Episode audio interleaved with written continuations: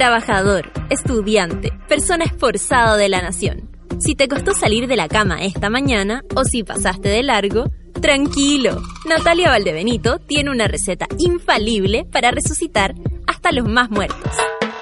Experimenta los beneficios corporales y mentales del café con nata. Bébelo con tus oídos. Arriba los corazones, que si despertaste como zombie, quedarás como mono. Porque así le decimos a nuestros auditores. Pero con cariño.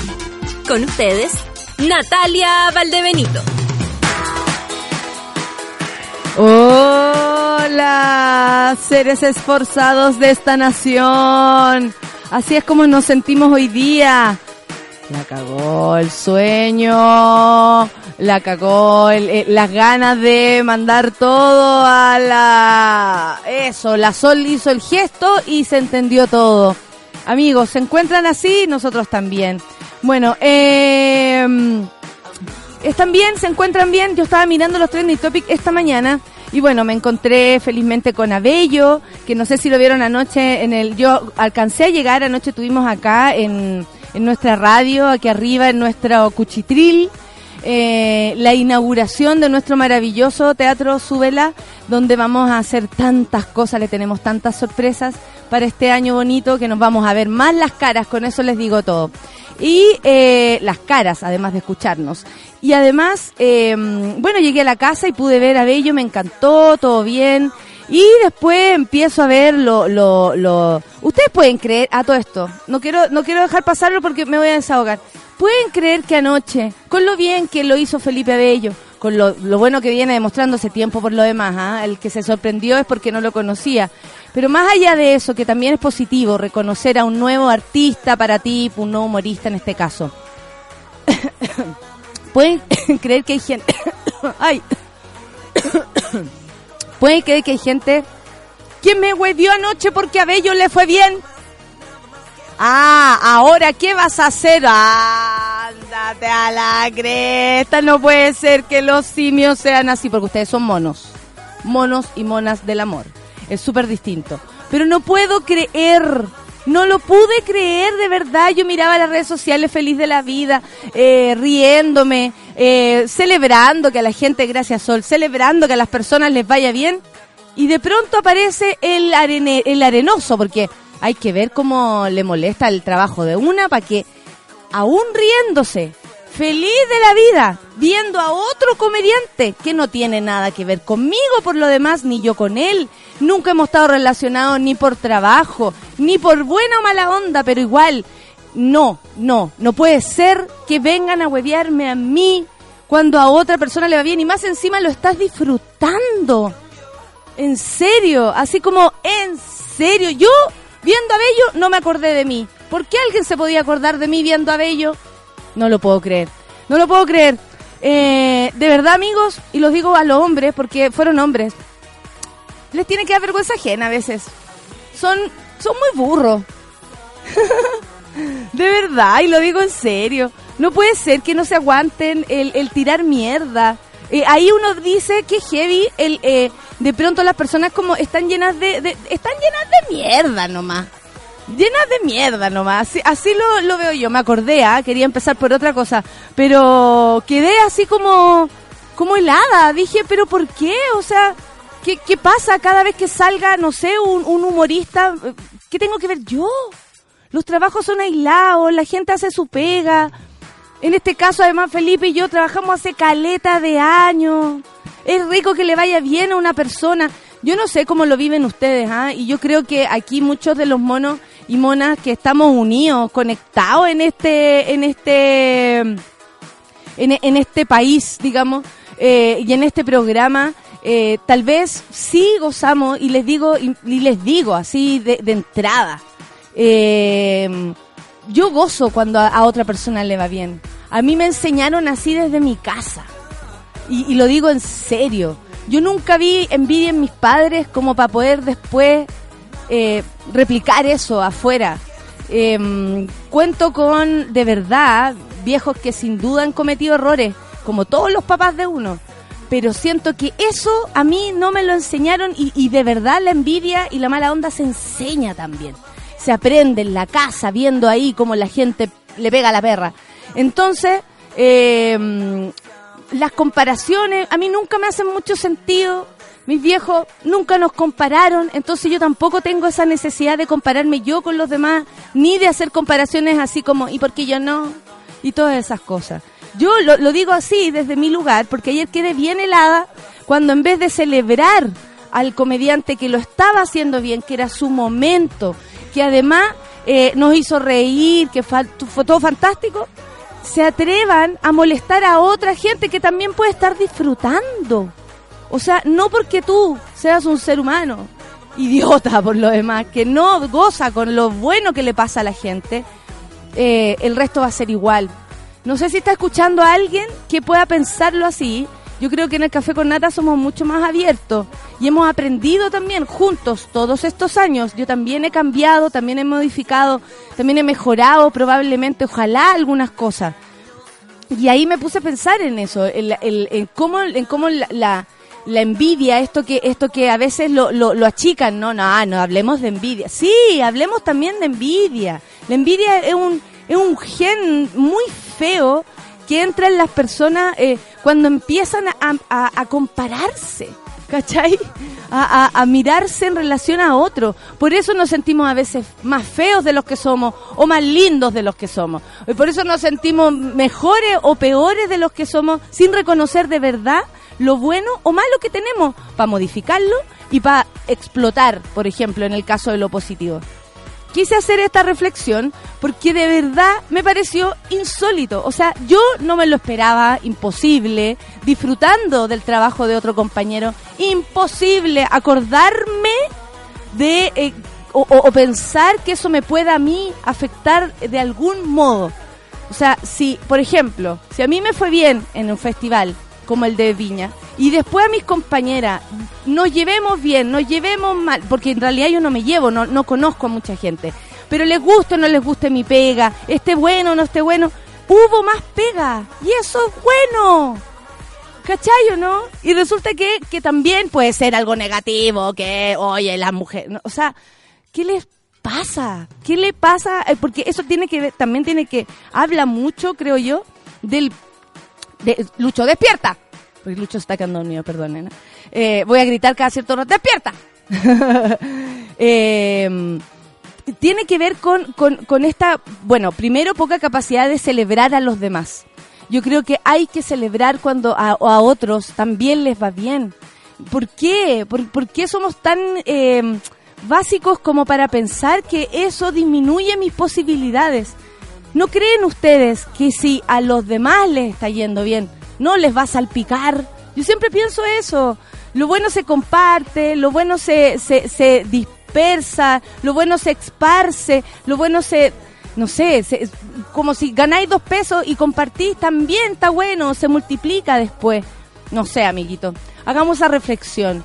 Disfrutemos de cuando le está bien otro y cuando yo lo estoy pasando bien, ¿por qué me voy a acordar de lo que me carga? Es muy raro. Es muy raro. 9 con 11 minutos. Mira, me fui para otra reflexión, pero después le vamos a dar como caja a lo que a lo que a mí me convoca esta mañana, que es la operación Huracán. Ahí vamos a hablar problemas en la Araucanía, fiscales. Un fiscal ya dio el grito y, aquí esto no se devuelve. Ojalá me ayudí, Solcita, con ese análisis, porque imagínate, tenemos mucho que conversar. Anoche estuvo acá, en este escenario, Francisco Victoria, una linda voz y, un futuro muy bonito por delante. Marinos con Francisco Victoria para empezar. Café con Nata en suela.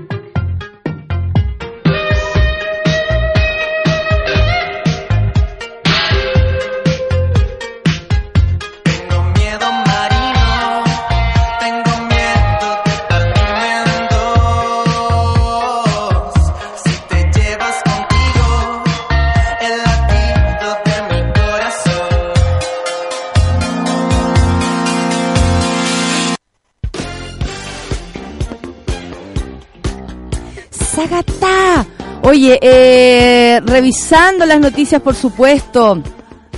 La mm, que Piñera pide a futuros ministros efectuar fideicomiso ciego y evitar conflictos de interés. Pozón. Ustedes saben, este es el gabinete Pozón, ¿ah? Donde todos tienen más plata que todo Chile juntos. Hay que decirlo gente que lo hizo con mucho esfuerzo por lo demás, ¿ah? de nacer, el esfuerzo de nacer en el lugar indicado. Asimismo, a partir de las vacaciones del presidente electo Sebastián Piñera, pidió a los futuros ministros del gabinete que eviten cualquier conflicto de interés, pues son, y mandaten los fideicomisos ciegos que la ley de transparencia indica. La legislación establece un plazo de 90 días desde que los nuevos, las nuevas autoridades asumen para que estos conformen un mandato a terceros o, en, o se enajenen de esas acciones que poseen en sociedades anónimas abiertas con un monto a superior a 25 mil UFs, incluso a ir más allá de la ley. 25.000 UF para esta gente de ser un chiste. Desde Chile Vamos piden despejar cuanto antes los conflictos de interés, tal como indicó el secretario general de Renovación Nacional, Mario Desbordes, que apellido que te sacaste, quien pidió que las nuevas autoridades em, sigan el ejemplo de Piñera. ¿En serio? Eh, siempre es bueno que esté lo más luego posible para que la ciudadanía pueda hacer un juicio objetivo. El presidente de Evópolis, Francisco Undurraga, aseguró que es una buena señal que el proceso se realice cuanto antes. O sea, todos dicen que esto es muy bueno, muy bueno, muy bueno, pero en verdad Mira, a mí con la elección del gabinete me quedó claro que eh, estas son puras eh, artimañas para hacernos creer que son un poco más decentes de lo que uno espera. Fin.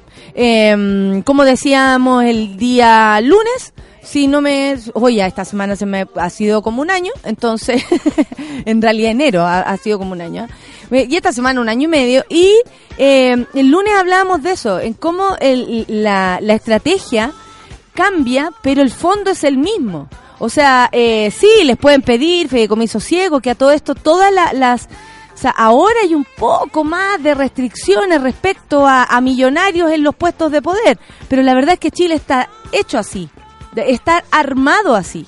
¿Cómo le vamos a pedir a estas personas con unas grandes fortunas que además de deshacerse de todas esas cosas, dejen de ser quienes son casi por eh, entregarse al servicio público? Eso no va a pasar. Eso no va a pasar. O sea, le pregunto a usted, señor, ahí en su casa, ¿estaría dispuesto a dejarlo todo por el trabajo que asume?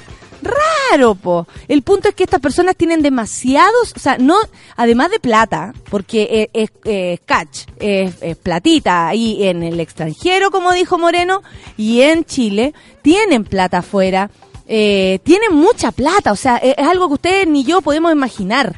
No vamos a tener nunca, ¿cachai? Es esa cantidad de dinero.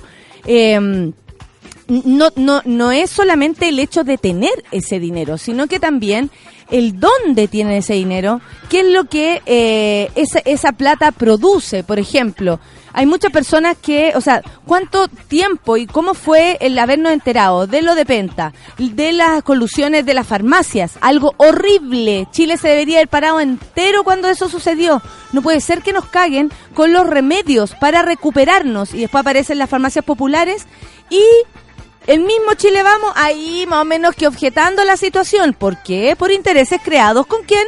Con las farmacias. Porque ahí adentro hay personas que tienen intereses, acciones en las farmacias. ¿Qué pasó con la, con la ley de pesca? O sea, hay un desorden, si lo vemos bien, hay un desorden. ¿Y todo para qué? Para agradar al que tiene más. Todo se hace pensando en los que tienen más. Y no es solamente que tengan harta plata tienen mucha plata y en diferentes lugares, pertenecen a sectores de poder en diferentes partes y toman decisiones. Entonces, es súper complicado que una persona que tomó decisiones, por ejemplo, en el sector privado, después venga a tomarlas en el sector público, que eso es lo que pasa con, con Moreno, el, como esta nueva figura que después van a querer presentar para presidente y él como que dice que no tiene ganas. Eh, es ese gallo, o sea, el, el papel con Force on Dollars. O sea, ni no necesitaría menos tampoco. Y entonces, despierta Luis. Estoy despierto, me dice. entonces, eh, claro, no es solamente que tengan la platita en el bolsillo, es, además dónde la tienen. Bueno, sobre la presencia de la futura secretaria de Transporte y militante de su partido, Gloria Hutt, como la Pizza Hut en Turbus. Un turraca señaló que es algo de lo que ya está retirándose. La reunión el miércoles, ¿viste? Todos tienen así, como, ah, entonces usted tiene que ver con el transporte. Ah, entonces usted tiene que ver con el, con el, con el directorio de la clínica más cara de Chile. Ah, entonces, cosas así. En la reunión del miércoles con los ministros y algunos encuentros bilaterales que ya comenzó el futuro mandatario junto a su equipo, eh, les pidió que no cometieran faltas en materia de transparencia. Según el próximo titular de agricultura, ah, eh, de agricultura, perdón, Antonio Walker, es fundamental evitar cometer errores no forzados. Errores no forzados. Eso es como el eso es muy raro. Eso es asumir errores no forzados es como, "Ay, me obligaron a matarte." Ay, se me apretó eh, eh, como como la sola ahora. Ay, maté a la araña y no no no sabía, es un error involuntario, lo siento. ¿Qué es eso de errores no forzados? Tenemos que ser muy obedientes y rigurosos, dice Walco, y en dejar todo muy bien conformado. Los próximos ministros de Economía, José Ramón Valente. Ah, ¿qué tal? José Ramón.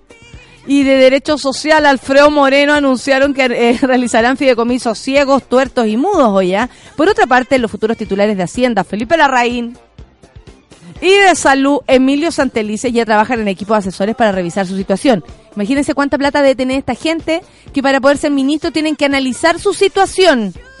Bueno, esto no lo pensaron antes de elegirlos, ¿ah? Está clarísimo. No es que hayan elegido a las personas porque tienen un, un, un, pasar sencillo, digamos. Como decía ayer la Vivi, nuestra encantadora Vivi que vino ayer, eh, decía cómo un, un, un un gabinete con ese origen va a entender lo que pasa aquí, ahora, y, y, así. Debido eh, al comienzo de su descanso, Piñera dejó al próximo ministro secretario general de la presidencia, Gonzalo Blumel, la revisión de los listados de los partidos para intendentes y subsecretarios.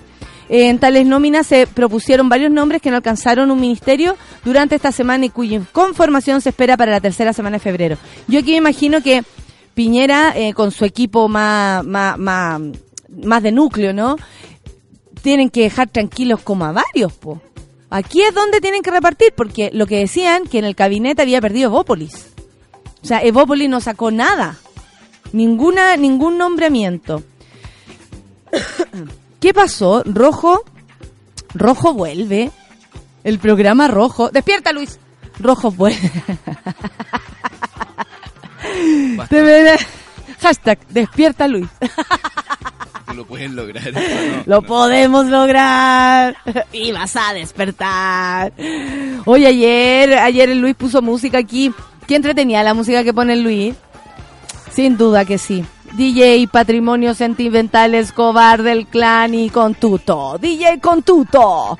Bueno, TVN adelantó el regreso al programa de talentos. Rojo me está ahí.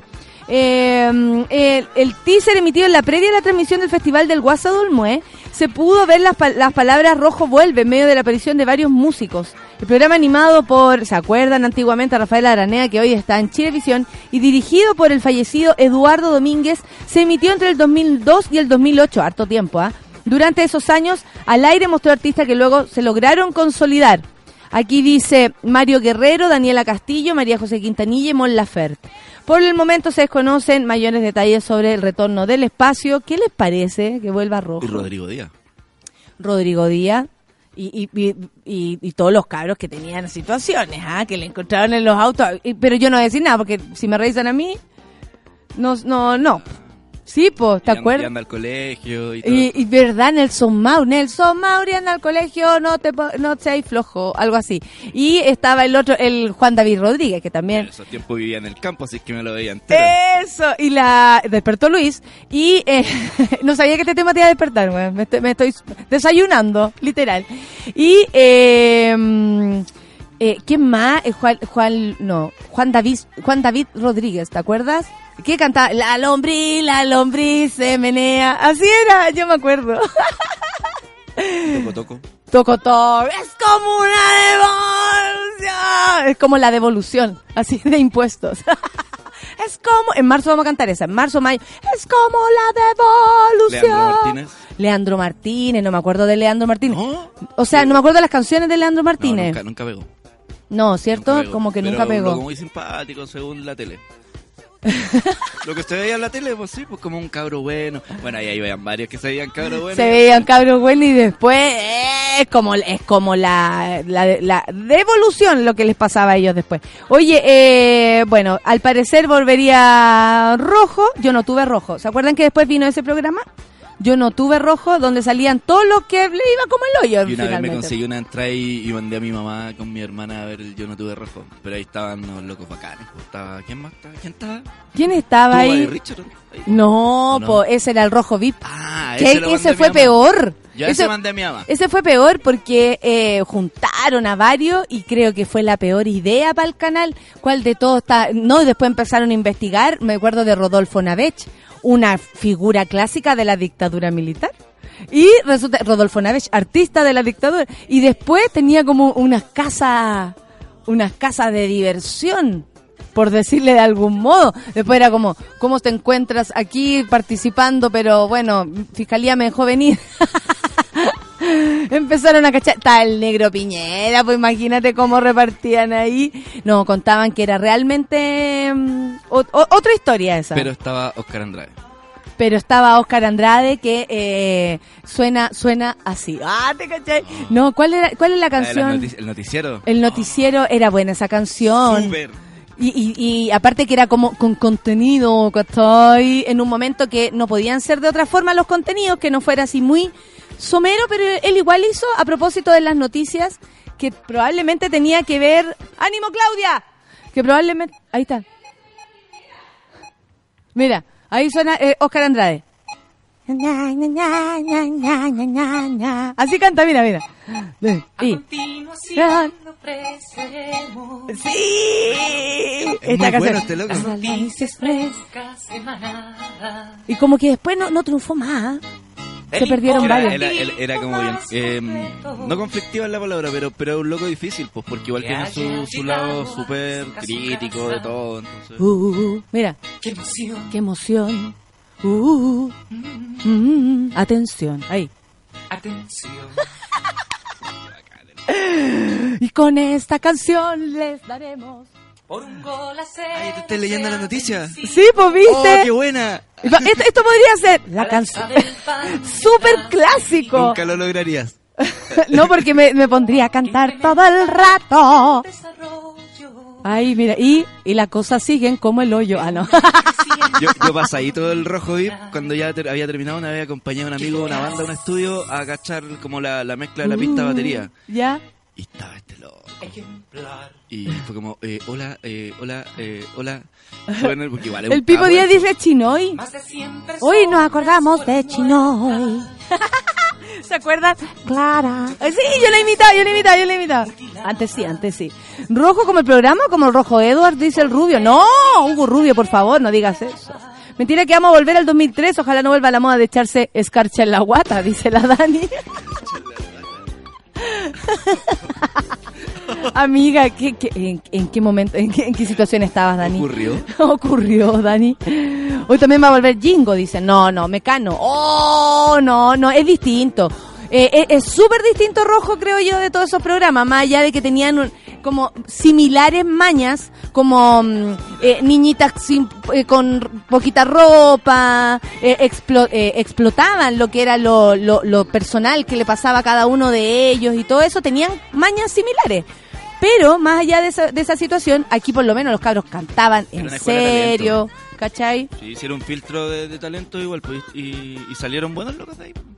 Uy, ahí Como está la foto del rojo. VIP, ahí está Alejandro de Rosas. ¡Uy, esa canción me mandaba, pero a la Yuya! A la Yuya me manda la canción Sí, de igual fue Alejandro. bueno el rojo VIP. Como Miguelo. Show, show televisivo fue bueno. Eh, eh, la señora esta que tiene el... ¿Cómo se llamaba? La... mm, eh, no, la Mónica de Calixto. ¡Ay, el nombre que te sacaste! ¡Ay, la Catalina Telias! ¡Uy, la Patricia Frías! Prima de antes, pues, esa gente que no podía salir del... De los closets. Eh, ¿Cómo olvidar los mamelucos de los bailarines de rojo, verdad? Oye, pero la Liliana, ¿por qué se acuerda de eso? Eh, ya, sigamos con las noticias. Son las 9.30. Imagínate tú, nos distrajimos, pero un poco. Oye, eh, Sol, ¿me acompañas a comentar esto, pero después de la canción? ¿Te parece? Eh, vamos a escuchar... Arcade Fire. Ah, yo pensé que íbamos a seguir. Eso, el himno. Café con Atenzuela.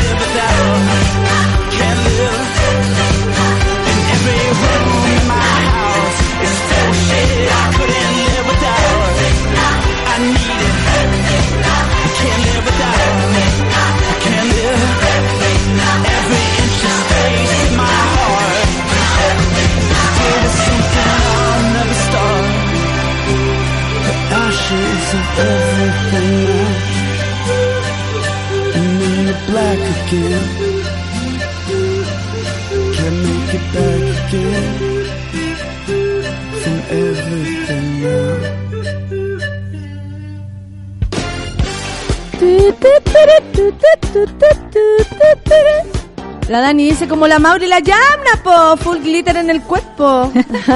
¿Cómo estáis, Solcita? Bien. ¿Tuviste alguna vez bien. rojo? Sí, vi caleta de rojo. Vi mucho rojo eh, con mi primo el Gabriel eh, y lo pasábamos súper bien.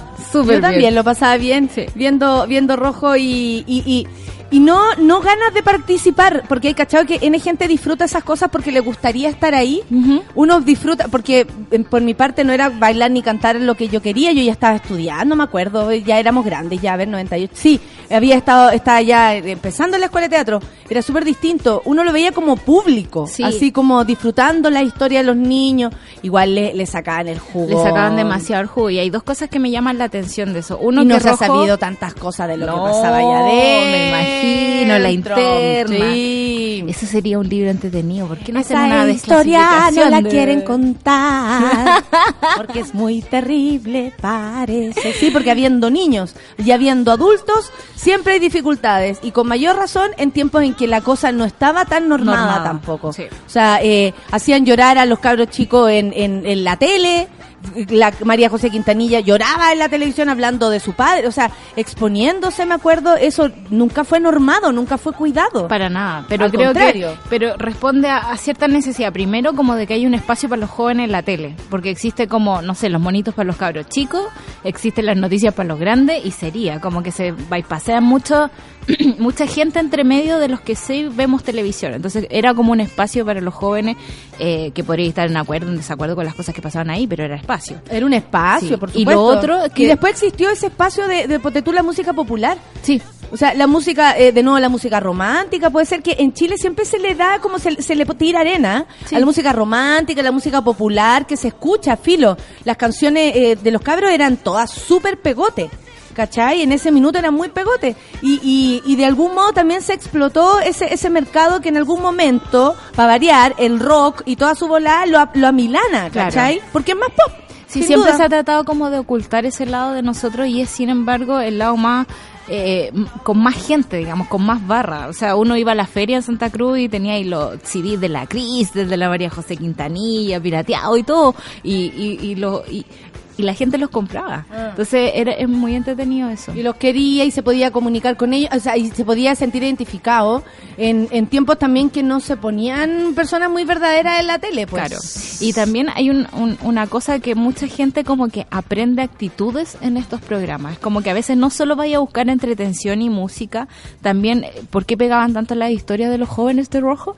Eh, porque quería ir saber cómo reaccionar frente a alguien que te traicionaba, a un amigo que se portaba mal, ¿cachai? Como que eh, se aprenden actitudes también. ahí. Por lo mismo, Hay el Consejo. Nacional de Televisión el otro día a, a este programa Mucho Gusto le puso una, una queja porque los cabros jóvenes estaban jugando a agarrarse el poto. Claro. O sea, eh, a, a ver, como, hey, entendamos, si ustedes están ahí, no es que sean un ejemplo, tranquilo, no se pero son referentes. Sí. Pero son cabros chicos que están mirando y que pueden imitar porque admiran a un cabro que está en la televisión. Entonces, nada, pues, comunicación responsable. Responsable, pues, Oye, eh, a sabes. Propósito de la comunicación responsable, ¿qué vamos a hacer con los medios de comunicación estos cuatro años, Sol? Si ya todos los tiempos que hemos tenido han sido de tanto manejo subterráneo como lo que tiene que ver con la operación Huracán.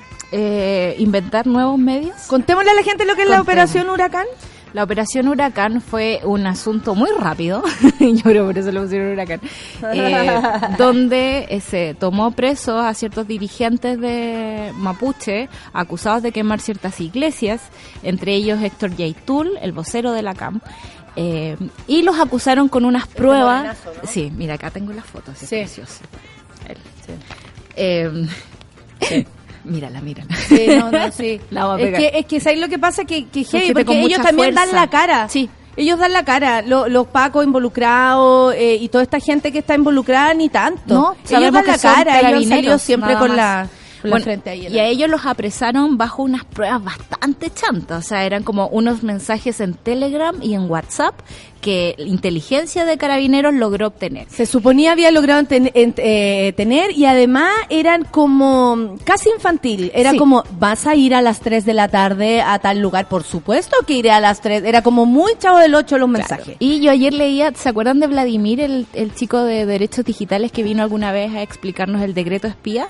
Él decía, yo todavía, de verdad, explíquenme cómo alguien puede hackear WhatsApp y meterse en la comunicación de otra persona. Como que técnicamente creo que no es posible. Y además aún. un medio de comunicación haciendo gala de aquello, porque tú supuesto. podrías decir, ¿estás seguro? El teléfono es de esta persona. Claro. Un pantallazo, o sea, disculpen, pero es súper fácil armar un pantallazo de un perfil como, como falso, Claro, digamos. o sea, ¿no? es súper fácil poner en cuestión. De hecho, la tercera lo hizo hace poco cuando Piñera dijo, este año no les voy a dar un pendrive, les voy a dar una carpeta y les voy a pasar una cuenta de Dropbox. Entonces la tercera se hizo la pregunta, ¿es seguro que el gobierno maneje datos, digamos, a través de Dropbox? Y a mí me pareció como, oh, bacán, ¿cachai? Al final alguien está poniendo en cuestión las cosas. En este caso, no. Todo se... toman a pie juntillas, digamos, todo lo que pa- lo que viene de la Araucanía como si fuese un comunicado de prensa oficial que todos nos tenemos que tragar. Y a mí me cuesta mucho entrar en este tema porque de verdad no estamos cerca, no tenemos información limpia, es súper es súper complicado poder Claro, como queremos contarle de qué se trata para poder eh, entender, pero sugiero no creer. Sugiero, sugiero no creer, exactamente. Sugiero no creer de aquí en adelante todo lo que ocurra y, y darle una vuelta. O por último decir, mira, salió eso, pongámoslo en duda. Bueno y malo, ¿ah? Bueno y malo. Y la cosa es que ahora estos mensajes de supuesta coordinación para hacer nuevos ataques en un lenguaje muy especial, ¿no? Eh, se descubre que es todo un montaje, que estos mensajes son posteriores al- a la fecha en que se incautaron los teléfonos, que dos de esos teléfonos no tenían instalado WhatsApp, uno de ellos nada más tenía Telegram. Entonces uno empieza a decir, diablos, como tú me decías en la mañana, estamos volviendo a los tiempos de dictadura donde se hacían montajes para involucrar personas y la prensa era activa, digamos, participante. Era parte, parte de eso, o sea, parte del plan. Claro, era absolutamente parte del plan. Entonces, eso es lo que está pasando ahora. En este minuto, el fiscal de alta complejidad de esa zona, Luis Arroyo, estamos hablando de la Araucanía, presentará un- a título personal, esto es súper importante, una querella contra los funcionarios de la Dirección de Inteligencia Policial de Carabineros, DIPOLCAR, acusándolos de haber realizado un montaje de pruebas para acusar a una de sus abogadas asistentes de una supuesta filtración a un imputado de la nominada Operación Huracán. O sea, los pacos se habrían metido con la secretaria, eh, o con la asistente, perdón, abogada asistente, eh, diciendo que ella tenía que ver también, con- o sea, como involucrando al mismo equipo de la fiscalía. O sea, hay dos investigaciones en este momento. Está el fiscal Abbott que dijo así como, loco, nosotros le, Acá pedi- le pedimos a carabineros que nos expliquen estas pruebas y ante la poca respuesta o nula respuesta de ellos, nosotros empezamos a investigar y descubrimos que eran pruebas falsas. Entonces, esa es una investigación, digamos, por lo tanto que se anula el juicio ahora. Sí, dice, a la ratificó que integrantes de carabineros entregaron, a Ujú. propósito, entregaron pruebas eh, falsas. Esto es muy, muy, es muy grave. es muy Es grave muy que un grave. fiscal nacional diga lo siguiente. Y el fiscal más conservador de todo. Entregaron pruebas falsas a la investigación de la llamada Operación Huracán, donde fueron detenidos varios comuneros vinculados con la coordinadora Arauco Mayeco. Las motos que van sucediendo? pasando afuera. Que Eh, tenemos la ventana abierta y se escucha la calle. Abbott aclaró que las pruebas aparecieron gracias a la ley de inteligencia, dejando en claro que el Ministerio Público no tuvo relación con esto y recalcando que la situación es irregular, gravísima e inédita. En vista de los antecedentes dados por carabineros, adolecen de irregularidades, se determinó cerrar la investigación de la operación Huracán. Medida que ya está en conocimiento del gobierno. Esto luego que el fiscal de la Araucanía, Luis Arroyo, como les, pre- les contaba, presentara esta querella acusando montaje a la Dirección de Inteligencia, la Dipolcal, Dipolcar, por la supuesta filtración de información a Héctor Giantul y así evadir la acción policial. Ahora, la, la acción que está presentando el fiscal de alta complejidad, Luis Arroyo, es distinta al cerrar la, la investigación porque tiene a él lo involucraron personalmente y amorosamente con su con la asistente. O sea, se metían... Cuando pasa eso, siempre es sucio. De hecho, el otro día Duden. estaban hablando, sí, el otro día estaban hablando de, de que no sé qué ministra tenía relación con, yo ahí como que me, me anulo. Sí. Sé que tiene que ver con la, la mm, si es que son ciertas, eh, esto de que si hay pareja de alguien o no, eh, son el, el tener información, por supuesto, pero quién se acueste con quién. ¿A quién le ¿A importa? quién le importa? ¿A quién le importa? haga? A menos quién que le se- importa lo que yo diga. Yo soy así, así. Claro, lo que se lo dijo Talía. Lo que lo Carabinero está tratando de decir es que en el fondo que en esa relación amorosa eh, el fiscal le entregó información a esta asistente y la asistente la había filtrado para otra parte. Entonces, ¿Qué le pasa a Carabineros, Sol? Y de partida- cómo- de partida que cómo la un- prensa tampoco hace gala hace de esto, ¿ah? Mira, es, es una institución que en este momento está siendo cuestionada por un desfalco al fisco peor que el de SEMA Chile. O sea, es que es una cuestión impresionante lo que está pasando aquí, cómo se roban la plata y cómo se montó un Los sistema para pacos robarlo. que se supone que no- nos protegen de aquello. La ley espejo de nuestro honor. Yo ayer pensaba que cuánto tiempo uno pierde cabros chico aprenderse el himno de los pacos cuando en realidad podría aprenderte el himno Burkina Faso, ponte tú, que musicalmente te aporta más. Eh, eh, en, en- en- entender estos valores, digamos, de cuidar a los niños, de, de, de ser espejo de la ley. Y la verdad es que están siendo lejos lo Yo a mí me carga rotear a la gente, pero encuentro que una rotería lo que Es está una pasando. ordinariez. Una ordinaria. Están desfalcando. Una ordinariedad porque porque faltan a, al, al- yo creo a lo primario que Sí. tiene que ver con eh, para qué tú tienes para qué tú te dedicas a ser carabinero Claro. para el ser para servir o no Supuestamente. Era eso, sí, po, pero ¿no? la y de hecho muchos lo hacen así. Sí, Los pacos que, que salieron a, a- a- disculpen, a todo sol, a proteger a nadie, porque no pasó nada con el Papa. Claro. A proteger a nadie, llenaron las calles. ¿Ustedes creen que esa gente tiene sueldos millonarios como Para estos nada. pacos que vemos en, en No. la- en los medios? O los pacos que cuidan a los niños fuera del colegio, ¿cachai? O sea, hay gente con vocación, pero la institución está mermando todo, incluso esa energía positiva que podía existir ahí, lo están haciendo ñaco. O sea, están- Francisco Venegas dice, siendo de la eh, novena región toda mi vida y además vinculado a la educación, es súper heavy ver que en estos temas el mapuche siempre perderá. Sí. Somos racistas a la vena. ¿Qué me decís? Es terrible, racista y oportunista, porque no solo se están aprovechando económicamente de nuestro país, están usando eh, la soberanía de la fuerza que le entregamos, les entregamos la soberanía de las armas a todas nuestras fuerzas armadas y lo que han hecho ellos han sido eh, hacer puras acciones en contra del pueblo. Eh, la primera acción eh, militar de nuestra Fuerza Aérea fue bombardear la moneda. Entonces uno dice, si partimos de esa base, entendemos que esta gente está ahí solo para eh, robar, para inventar pruebas. O sea, yo paso por la ANI todos los días, por la Agencia Nacional de Inteligencia. Veo una cantidad de viejos guatones con el Chayán aquí en puesto, digamos, y digo, ¿esta es la gente que está cuidando nuestro país? ¿De verdad? Es como James Bond en el cine la hace más piola. ¿En bueno, serio? esto es súper importante porque mm, eh, de alguna manera también nos habla de cómo se han ido haciendo las cosas en la Araucanía. Sí. Eh, en un diario que me hicieron unas preguntas eh, a propósito de la gira y todo, me preguntaron sobre el, sobre el conflicto mapuche y mi opinión al respecto. Y yo creo que, que así como dice la aquí la Daniela, yo creo que siempre hay que tener claro quién es el, quién es el opresor. Sí. ¿Cachai? O sea, eh, sin duda que hay matices, sin duda que ha habido violencia en algunos casos, sin duda todo lo malo que ha pasado, eso no hay que por qué ponerlo en duda, Claro. porque hay gente que lo pasa mal. Pero ¿qué pasa cuando hay estas organizaciones y, y sin, o sea, estas investigaciones y sin sin ninguna, por ejemplo, prueba eh, así concreta? Claro. O eh, sin ningún permiso para entrar a una casa y llegan, Y entran, entran. y, y, y, además, además de asustar, torturan, Sí, están tan les pegan a las personas, o sea, a, a niños. Entran al colegio y tiran lacrimógenas. A niños, y son Sí. nuestros mapuches. Daniela dice, soy de la Araucanía y los medios de comunicación son una mierda y la gente les cree todo. El pueblo mapuche sigue siendo víctima, que se sepa. A mí me da, en la mañana venía como aprovechando los semáforos en rojo para leer las noticias y venía pensando dos cosas. Uno, para mí hay como razones económicas detrás de esto y yo digo ya, ok, esa es como una razón primaria, digamos, de a quién le conviene mantener este conflicto, a quién le conviene mantenerlo como en estas malas etiquetas. Por otra parte, también el presidente de la multigremial de la Araucanía, Luciano Rivas, decía, estos hechos son reales y sí ocurren. Ok, hay violencia en la Araucanía, pero ¿por qué no hay una necesidad de esclarecer? O sea, ¿por qué nos conviene seguir manteniendo esta cuestión?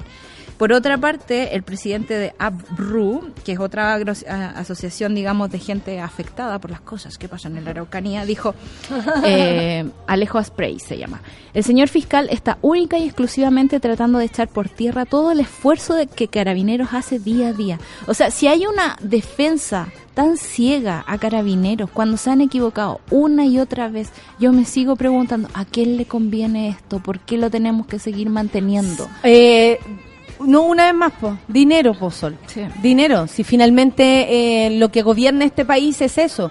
¿Por qué, por ejemplo, el año pasado, eh, y, y déjenme ser mal pensada, estábamos eh, tapados en incendios?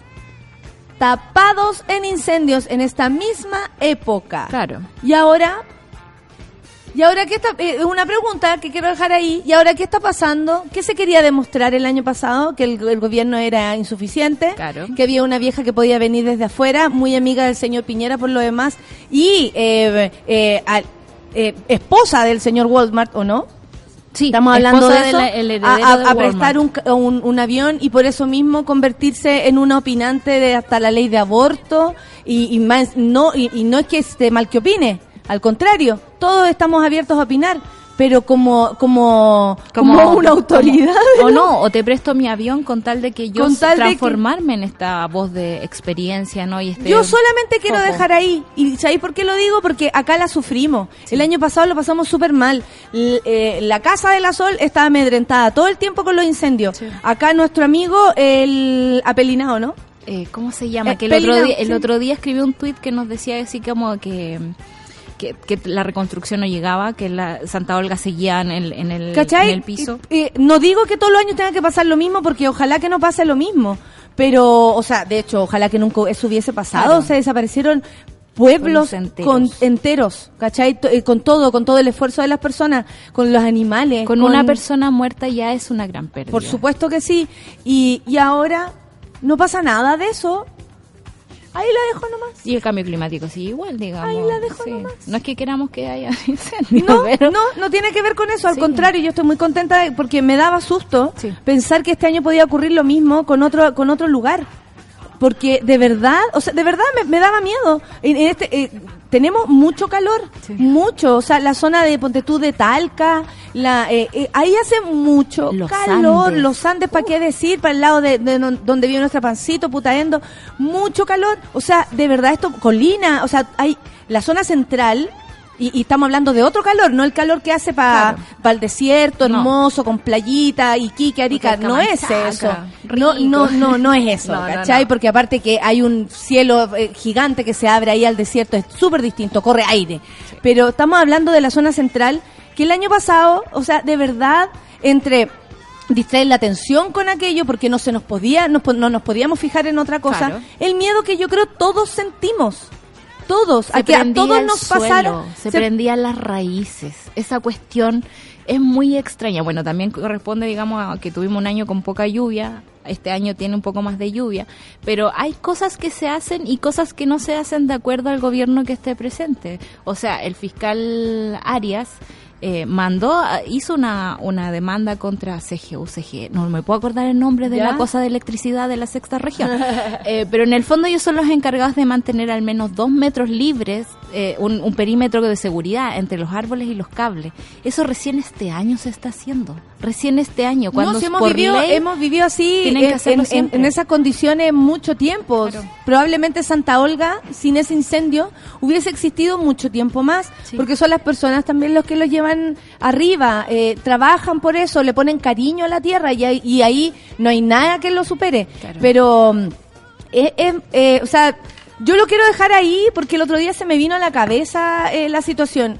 Por el miedo que sentí el año pasado, por, por toda la gente que estaba mal, por, por no sé, eh, familia eh, por, de, la, de la zona, que da miedo que se les queme todo. Si ya con el terremoto se nos cayó todo, de verdad, perdimos Sí, todo. todo. Y ahora eh, recomponer de nuevo con un incendio es súper duro. Y, y a todos los que, no sé, tenemos un poco de corazoncito, nos daba susto. Mira, respecto a todo lo que estamos diciendo, la Nelly dice, feliz escuchando el programa en vivo. Nelly, bienvenida. Soy abogada, dice, y no me sorprende nada de lo de carabineros. Lo que sorprende es que solo ahora salga a la luz. Tiene que haber sido muy burdo el montaje. Es que es muy picante, de verdad, es muy picante. Es como que sacaron los pantallazos de mamás por WhatsApp, así, y, y lo metieron en una investigación. Karen Tapia, que está de cumpleaños, mi querida Karen, te mando un abrazo, eh, te abrazo así fuertecito, apretado, de verdad. Gracias siempre por tu buena onda y que seas muy feliz, Karen, de verdad. De verdad que sí. Uy, ¿Qué fue eso? la alarma encantó. de cumpleaños. Se despertó, recién te Despertó. sonó la alarma. Llegó un mensaje de las chiquillas de un programa que se reestructurará. ¡Eso! Ah, me encanta- ¡Ay, me qué encanta rico! cómo me se viene ese encanta. programa. El año pasado en Curacaví estábamos llenos de incendios, dice la Paula Alvarado. Día a día animales y casas perdidas. Ahora ha hecho tanto más calor y no ha pasado nada. Yo no quiero decir que con esto haya un, un ¿cómo se llama? Un, No un- se puede tampoco controlar tanto, ¿no? No, y, y los incendios forestales existen, si el calentamiento está, pero que fuerte, que Pero fuerte. qué, qué fuerte eh, es el, el, el, el nivel, digamos, que de la prevención. Lo que hace prevenir un incendio. Y eso es lo que no se hizo por mucho tiempo. Eh, eh, increíble cómo, cómo los recursos se van, no sé, pues para ¿Y financiar cómo- a los pacos y, no el, para... el- el terrorismo, o sea, y esta palabra usada, terrorismo, el terrorismo, la araucanía, cuánto lo usaron también en, la, en las mismas campañas políticas. de mucho, hecho, eh, la opinión que cada uno tuviera era súper importante al respecto. ¿Lo calificas de terrorismo o no? Claro, eh, es, es solo puesto en los hermanos mapuche. Claro. No está puesto en, en cómo, por ejemplo, Carabineros procede. Claro, en el terrorismo de Estado. en el terrorismo de Estado en cómo Carabineros procede. Ahí yo también pienso qué pasa con el gobierno de Chile, eh, súper distinto se supone a lo que viene y resulta que tampoco se hizo ahí algo fuerte como para detener esto, por algo existe la posibilidad de hacer no sé, eh, eh, tongos tan estúpidos Claro. y tan eh, evidentemente estúpidos. Lo que te quería decir, Sol, que qué vamos a hacer con los medios de comunicación que replican este tipo de, de mensaje o de o de información que hasta para todos los que lo veíamos decíamos, pero ¿cómo? La gente tiene más viva que mandarse un WhatsApp diciendo, ah, vamos a las 3 de la tarde a hacer un- a perpetrar este asalto. ¿Vas a quemar los camiones hoy? ¿Con qué quemamos hoy? No me, no, claro, no me desperté con ganas de quemar camiones. ¿Cachai? O sea, ¿de qué estamos hablando? Yo, mi teoría es que los medios de comunicación en Chile no existen. Eh, todos los medios independientes que tuvimos fueron cortados, digamos, de financiamiento por la concertación. Cuando llegaron al poder, les cortaron el financiamiento de uno y por lo tanto los dejaron morir de una. Y todos los medios grandes de comunicación fueron eh, favores, digamos, que les hizo Pinochet a ciertos amigos empresarios. Le dijo, yo a Sayé te voy a regalar la tercera. A otro le voy a decir, te voy a regalar. Al, al Mercurio le llegó plata desde la CIA para empezar a hacer montajes en contra de Salvador Allende. Y desde ahí nuestros medios de comunicación han sido financiados con platas truchas, con platas malas y están dirigidos por gente que no quiere hacer periodismo. fideicomiso ciego. Ah, fideicomiso. Con esa misma plata. Exactamente. Entonces, a mí me parece que en Chile no existen los medios de comunicación y nos queda a nosotros, como lectores, como auditores, como televidentes, ser eh, gente activa, como tener una educación medial activa. Decirle a Constanza Santa María, sabéis que no me gusta que vayáis a la calle a cubrir marchas porque te llenáis de prejuicio y me los tiráis en la tele. Poner nuestras quejas en el Consejo Nacional de Televisión, eh, rectificar a los diarios, mandar cartas. Yo creo que eso es lo que nos queda porque en realidad si queremos Porque no, no, sentarnos no y van a- confiar en No. el en el periodista que va a la conferencia Pero tú has de prensa cachado las cartas y que ponen. transcribe el, pero claro las cartas Las cartas que eligen al director, es- o sea, eh, yo leí hoy día, eh, un- no sé, alguien lo puso en Twitter, como de- esta es la, Sí. la carta más eh, extraña que se ha leído, una carta que tenía como 20 puntos de vista distintos y además eh, confuso y por supuesto termina culpando eh, eh, nada, los mapuches, las Claro. mujeres y, El prejuicio y los niños del Senado. Es como, de- les da igual. Es terrible. En otras partes del mundo existe la figura del ombudsman, que es el defensor del lector, que ex- existe en los diarios, existe en la televisión. En Chile ni soñamos con tener una, una persona de esa categoría que nos defienda frente a esta gente. Eh, es súper feo también cómo se ocupa el lugar de poder. Yo aquí incluso cuando entro al micrófono digo, yo tengo más micrófono que otra persona y ya tengo el poder de comunicar las cosas que se me ocurren en mi cabeza. Cuando Eso uno es cacha eso, sí. es súper cuático, porque un día yo podría venirme a hablar en contra del chino Río, al cual amo, pero pucha que se ha portado como el forro. ¿Qué pasó con el chino Río a todo esto? Se- como que se, se, se, pu- se peleó con alguien. Se pelea con todo el mundo todos los días. No, la pero verdad. algo pasó con un argentino. ¿En serio? No, no he cachado nada. Sí, pues, sé que estuvo dando de consejos ahora. sobre matrimonios, casi como si eres tenista y te vas a casar. Sé también que no se ha dado cuenta que la ministra del Deporte es periodista.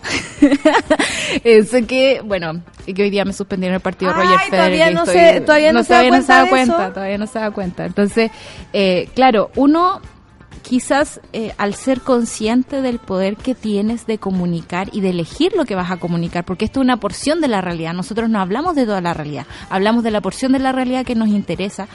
Eh, no sé si en el Mercurio existe esa conciencia. No sé si en la tercera existe esa conciencia. Mira, ¿y tú tenés conciencia de cómo es el Chino Río? Ya, Sí. de- vuelve a dar, eh, a- aquí dice, vuelve a dar que hablar cuando se filtran los audios. No sé por qué se filtran los audios. Eso sí que es personal encuentro. Eh, particulares consejos a, a Hans Pod, ¿Cómo Pol- Polnichik. Polnichik. Po-. Integrante del equipo chileno en la Copa Davis. Vamos a saberlo porque no, no corresponde que no lo sepamos. Podli, eh, Podlipnik. Podlipnik. Podlipnik. Podlipnik. Ya. Eh, el chino Río le dice, por, por un lado, ¿sabes lo que más me calienta la weá? Que te sacáis la chucha. Soy más profesional que la mierda, no comís mierda, te acostáis a las 6 de la tarde, te levantáis a las 3 de la mañana, si todo bien, erís com- y como la callampa y te va como el hoyo.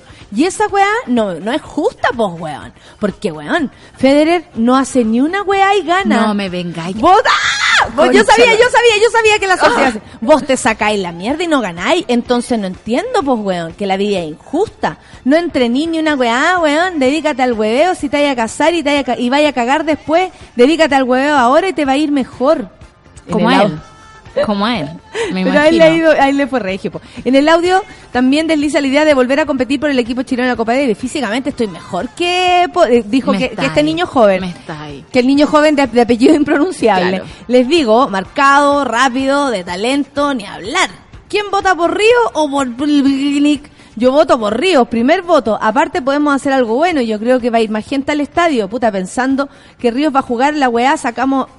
eh, esto lo habla él como en tercera persona. Sí. Sacamos a Podlimnik y al, y, y al final, puta, juego, eh, juego el punto cuando ya estemos arriba 3-0 y la weá, pues para que vaya gente.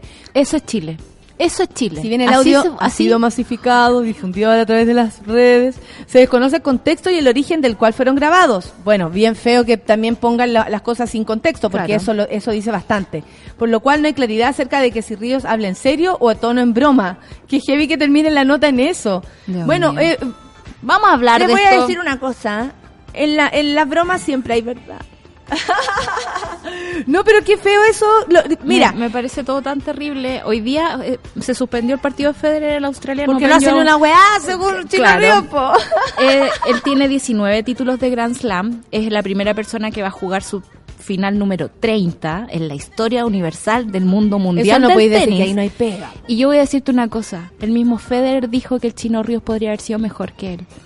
Porque el loco podría haber trabajado. Hay una cosa así, hay talento en el deporte, así como hay talento en la literatura, talento en la ciencia, claro, pero ese talento no crece si tú no trabajas. Si el Chino Río hubiese trabajado, hubiese sido mejor que Federer. Eso mismo Federer lo reconoce. Entonces, que venga a decir esta cuestión. Eso es Chile, ¿cachai? Es echar... Yo hoy día pensaba en la cuestión del litio en, ese- en, en Soquimich, que por el- todo el asunto legal que estamos haciendo, nosotros tenemos como cerca del 50% del mercado mundial de litio, de la, de la extracción de litio. Con todo el lío legal, el próximo año vamos a pasar a un 40% y de aquí al 2018 vamos a pasar a un 10% del mercado del litio mundial. Entonces uno dice, por este chanchullo que están haciendo no estamos perdiendo la oportunidad de ser una potencia mundial. Chanchullo que se supone va a beneficiar a los mismos de siempre. Por supuesto, po. ¿cachai? Porque se están repartiendo el negocio del litio. Me pasa lo mismo con, con el Chino Río y me pasa lo mismo con Chile. Es una constante pelea por ganarse los recursos, por ni siquiera esforzarse por ser el mejor, teniendo el talento, Y después, es que desperdiciando. después con lo otro que dice a propósito de la. Copa Davis, como, oye, si va a ir gente, y ahí yo entro cuando estemos bien, arriba. ¿Qué te cree que la Copa Davis es un show de estos de exhibición? ¿Por qué no arma un torneo de exhibición si la Copa Davis es un torneo respetado? Sería súper bonito además. Sí, súper lindo. Onda, hay una copa que me encanta, que es como Europa versus el mundo. Entonces están todos los tenistas europeos en un equipo y el resto del mundo en otro equipo. Y es la cuestión más show del universo. O sea, Federer haciendo los wheelies por abajo de las piernas. Y es muy entretenido. Pero se asume como show y también está Como rico show. que la gente se eh, como que los vea disfrutar porque Claro. siempre los ven tan estresados jugando y, y tan por ganarse la, la Copa Mundial del mundo mundial que es bonito ver también que el gallo está callampeando. Y es el show y la gente va y se transmite por televisión y tiene miles de auspiciadores. ¿Por qué el Chino Río no puede poner su, su talento, su capacidad organizadora en armar una cuestión así? Y no, pero quiere joder la Copa Davis, que es un torneo más o menos serio. A mí me da mucha rabia cuando empiezan a hablar de tenis, a mí me da Mira, el Javo dice, a mí me llegaron, el Javo Martínez tiene los audios. Tiene los audios. A mí me llegaron algunos de esos audios y el chino le ofrecía usar su propia marca de ropa para que, eh, para que la- porque la iba a sacar al mercado y con eso le hacían un favor. ¿Viste? Es ese Oye, además negocio. meto mi ropa. ¡Ay! Y adivinen por quién votó. Son las 10 con 4. Y adivinen por quién votó. Nos vamos a escuchar a... Ay, gracias. Childish Gambino. No, sí sé, pero es que he leído esta mañana. Have some love. Eso es lo que necesitamos. Café con Nathan Súbela. That's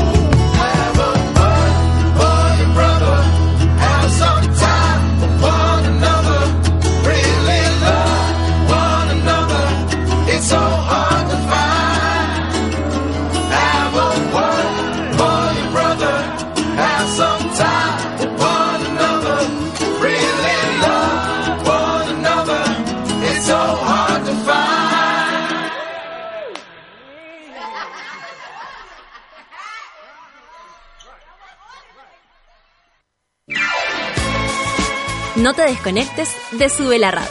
Ya regresa Café con Nat. Hoy en Sube la Radio.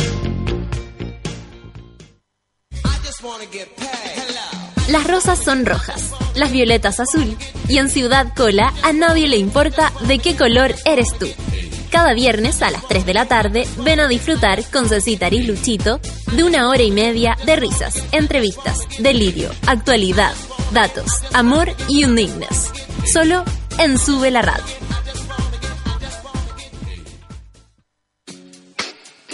Hoy, a las 6 de la tarde, ponte los audífonos de Trini Garcés y conecta con After Club.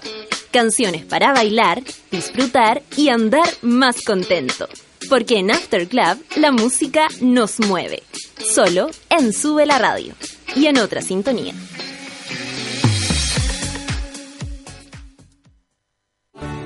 Más de 5.000 jóvenes profesionales hemos sido parte del cambio. Te convocamos a Servicio País, porque creemos que la superación de la pobreza es un desafío de justicia y transformación social. Ven y postula en www.serviciopaís.cl y sé parte del cambio, porque Chile no va a cambiar solo.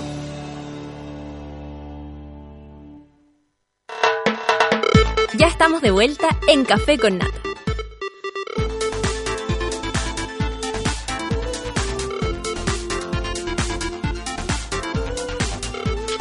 Hello.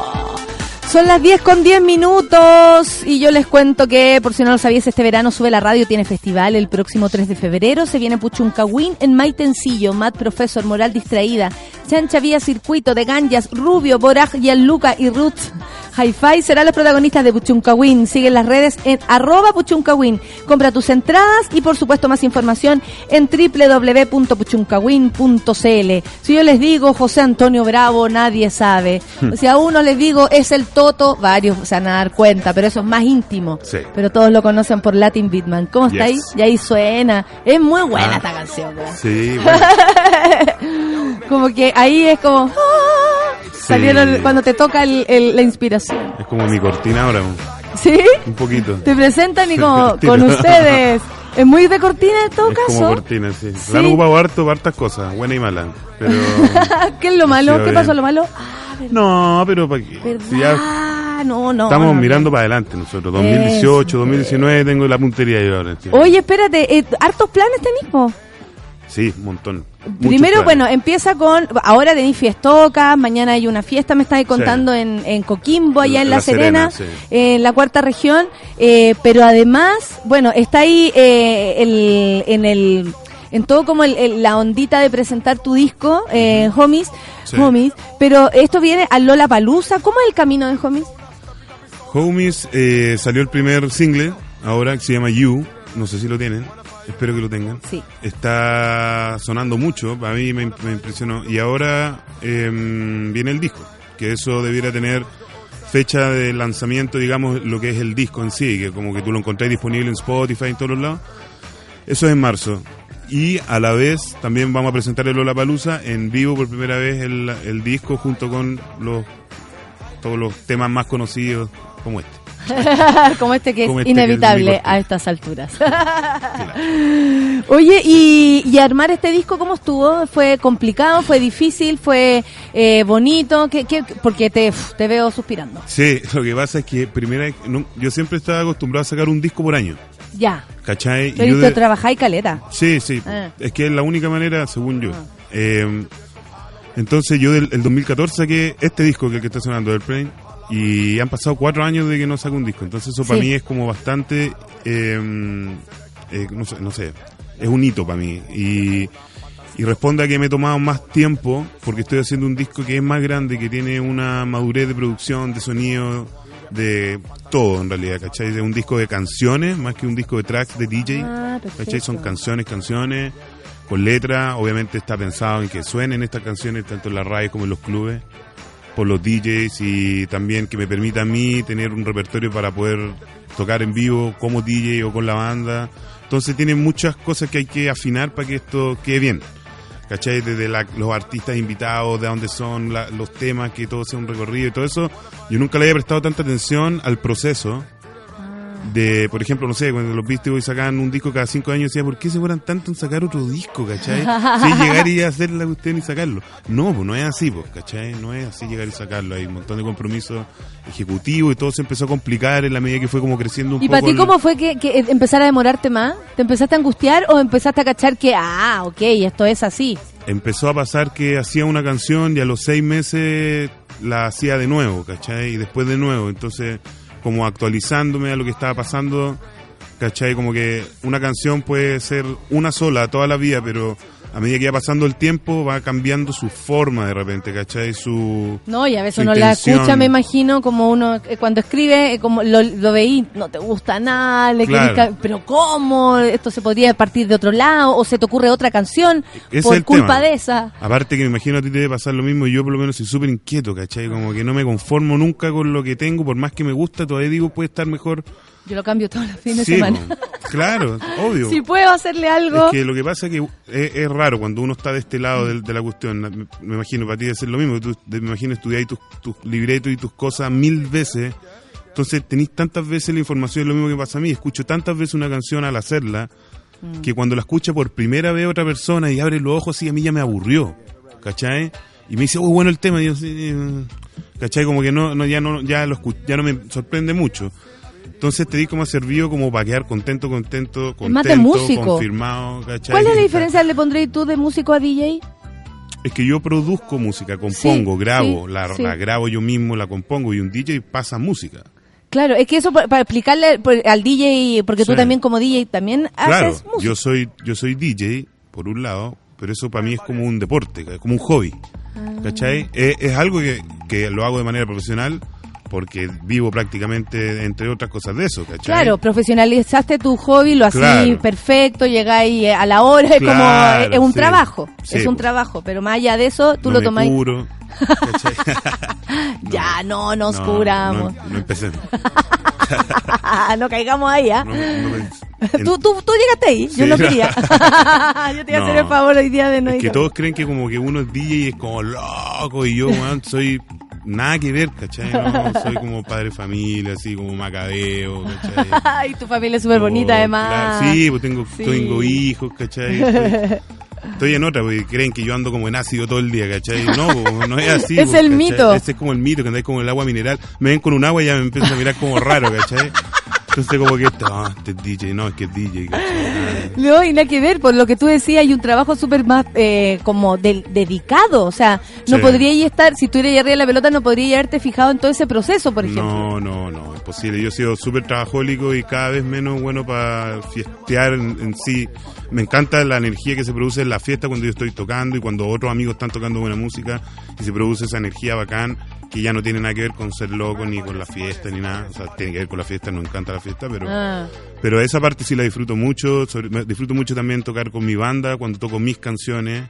Digamos, cuando es un show de Latin Beatman con canciones de mis discos, que igual tengo 12 discos. Tengo N material para tocar en vivo con la Mucho, banda, ¿cachai? mucho. Son muchas canciones, más otros proyectos que tengo con, con otra gente. Entonces, para mí sigue siendo un mundo súper eh, difícil de terminar de explorar. y, qué incre- y qué increíble que después de tantos discos, eh, igual el último en este caso tenga otro proceso, Sí. eh, por otro lado, eh, lo- eh, eh, eh, es fuerte como, como tú decías, como casi que pelearse con el material, como Mm. ahora ya no me gusta esa canción que tú me estás hablando y, eh, y para el público Sí. igual es como, porque el público empieza a querer tus canciones, como quiere escuchar esta, o te hablan de discos que tú ya a lo mejor ni consideráis y la gente que, te, que le gusta tu trabajo lo conoce. Sí, obvio, de repente voy a DJear y estoy DJeando como puros temas que están de moda, porque ya en realidad yo ya antes era súper purista, ¿cachai? Cuando DJeaba, purista, así como que DJeábamos con vinilo, solo hip hop y nos mirábamos feo y toda la cuestión. Y ahora como que... Y ahora no, pues ahora como que disfruto poniendo Drake y esas cosas que salen ahora que son bailables y si se mete un reggaetón entre medio filo, pasémoslo a la raja, ¿cachai? Ya perdió todo eso y ahora lo estoy como tratando de encontrar una conexión con las audiencias de ahora también, ¿cachai? Ah. Porque tenéis que pensar de que yo llevo 20 años en esto. ¿Tú has visto crecer a la gente? Yo he visto crecer a la gente. Desde la torna ahí arriba. Claro, Eh. y antes estaban mi amigo y ahora están los hijos de mi amigo al frente. Oh. ¿Cachai? Que eso igual es heavy. Te vais sintiendo como la de la nueva ola de los DJs. ¿cachai? Por eso trato de que, de que eso no pase, ¿cachai? Que no, no, no, No, trato de, re- de renovarme no solo como con la música que estoy pasando, sino también con las producciones que estoy haciendo. Apuntar y buscar un punto medio que me permita de alguna manera seguir con lo que yo hago y no convertirme de un día para otro en, en un, no sé, un millennial, ¿cachai? Sino, No, ya No, no, estamos en edad, digamos. aunque, aunque, ¿cachai? Que estamos igual metiendo historias de Instagram y todo, ¿cachai? Esa es un poco, a eso voy, como que nunca tan jodido, nunca tan purista ni... Sí, no, y como eh, la fiesta es pasarlo bien, por lo mismo Claro. es como el, el, el número uno. ¿Estamos bailando? Sí. Eso es lo importante. Sí, sí, sí, Oye, y, y- qué pasó? Eh, porque ahora que lo dijiste, me gustaría preguntártelo. Cuando, ¿Cuándo empezaste a dejar de juzgar la música que, que, que mostraba y, y lo, y dijiste, no, esto esto se disfruta? O esta canción de este pendejo de mierda está muy buena, ¿qué hago? Claro. Sí, como sí, asumir sí. eso, ¿no? Sí, es como que, por ejemplo, cuando recién apareció Justin Bieber, era como que daban ganas de poner un mono de Justin Bieber colgando tu pieza y agarrarlo a palos, ¿cachai? y hoy día, si yo estoy en una fiesta y lo estoy pasando bien y, y qué sé yo, capaz que pongo un tema de Justin Bieber, ¿cachai? Y Claro. lo paso y lo paso bien haciéndolo, ¿no? No es que... No es que le estoy Entonces, haciendo un favor, ¿Qué niños, pasó a al, al medio? ¿Eh? Pasó que uno empieza a ver para atrás y dice, estoy crecidito, por un lado, ¿cachai? Y vi una curva descendente general en mi mundo, en mi escena, en, uno- en unos años, hace unos años hasta ahora, que se- ahora yo siento que va de nuevo recuperándose los que, los que lograron de alguna manera ir con la corriente y no ir en contra de la corriente, ¿cachai? Los que fueron con sus problemas y sus cosas, de alguna manera, con el flow de lo que estaba pasando. ¿Y qué estaba pasando? Estaba pasando un cambio generacional, ¿cachai? Y eso, eh, yo vine a dar con eso años después. Dije, ¿qué pasó? ¿Por qué no está tocando este, este, este? No están... No cacharon, po. No cacharon lo que estaba pasando, ¿cachai? Y varios desaparecieron. Y hay varios que ya no están tocando. ¿cachai? Y, y otros que antes eran Kings, están tocando underground y, y bajaron todas sus expectativas y se metieron a trabajar en otras cosas y todo, entonces fueron muy pocos los que sobrevivieron a esta pasada que me tocó me tocó a mí, porque por ejemplo, yo no soy de la misma generación del Ricardo Villalón y del Atom Heart. No, Ellos no. han vivido otras Es experiencias cierto. con ese con eso mismo. Sí, sí. Yo estoy hablando de una serie de DJs que tocamos, que éramos muchos, que Sí, estamos más metidos en la onda hip hop de los 90 en adelante, ¿cachai? Y todos los 2000 de ahora, claro, ahora ya, como te digo, aparecieron los, los- las reproducciones de nuestros amigos, ¿cachai? Los- como los gremlins. Y a eso les gusta Ahora otra sí que música, se mojaron. ¿cachai? Claro. po. Entonces, ahí yo, yo, yo vi ese quiebre, eh, todos lo pasamos mal, todos empezamos a hacer otras cosas. Yo me dediqué, como, empecé a Y armar. ustedes me imagino que también hablaban así como, oye, weón. Yo creo ¿no que varios lo están hablando ahora. Hubo que ser un poco visionario cuando estaba pasando. Y yo caché O que había que tener. lúcido, no lo digo desde el punto de vista de, de- de lo que uno se pueda meter, lúcido Claro. de, de ver la escena, a mí Sí. mismo en la escena, qué Sí. edad tengo en esta escena, cuando partí, quiénes son mis compañeros, como eh, eh, observar desde afuera el, el panorama. Claro, y, y, y empezáis a cachar que lo que está pasando, lo que le está gustando a los cabros, es otra cuestión distinta a la que tú así. Y claro, tú podés seguir diciendo, no, yo soy de esta onda, ¿cachai? Y, voy a morir con las botas puestas. Y vaya a morir con las botas puestas porque en verdad no, el, mercado no te va a perdonar nada, ¿cachai? Va a ir, va a ir para adelante. Y si tú vas en contra, va a estar peludo, ¿cachai? Yo, o sea, por lo menos yo empecé a hacer otras cosas relacionadas a, mis proyectos musicales, Chile Toca, las fiestas, qué sé yo, como para ir complementando y también hago mucha música para publicidad, esa cosa como para mantenerme haciendo música Por supuesto. y sacándole el rollo a ver qué estaba pasando con ciertas apariciones y ciertos, ¿cachai? Cosas. Y ahora ya entiendo mejor y he reestructurado todos mis shows y todas mis cosas y está como si nada hubiera pasado, ¿cachai? Saqué single nuevo, está todo pasando, está todo normal para mí ahora. Pero vi para atrás que varios quedaron ahí como medio rezagados, ¿cachai? Y que bueno que también algunos, muchos están poniendo las pilas, sacando sus disquitos, ¿cachai? Sacando sus cosas, dándole una vuelta al sonido. Claro, porque aparte, eh, habiendo tanto, tanto, eh, o sea, antes las maquinitas, entre que las consiguiera ahí y llegaran, ya llegaban atrasadas, ya había Sí, aparecido otra, ahora no, pues tenéis más acceso, No, podéis mandar a pedir en una semana, te llega lo que tú necesitas, o viaja un amigo y te lo trae, Sí. eh, te voy a endeudar para conseguirlo, Sí. antes tampoco teníais esa posibilidad, No, entonces no. me imagino que ahí hay que correr al lado también de, de lo que va, ustedes también tienen algo con la tecnología que los une eh, y, y, y lo- empareja, entonces ahí hay que darle... Sí. Ahora, mm, tú con lo mínimo y con lo que tenías hace 10 años podías hacer música, podías hacer un disco. Lo que, lo que sí tenéis que de alguna manera estar actualizado son las plataformas de difusión, que eso hoy día, no sé, pues Spotify, por ejemplo, es vital. Yo no, no tenía mucho seguimiento de lo que pasaba con Spotify hasta ahora que saqué el primer single, que empezó a sonar harto, ¿cachai? Entonces los del sello me decían en Estados Unidos, métete a Spotify, Artist, para que vayáis de alguna manera chequeando.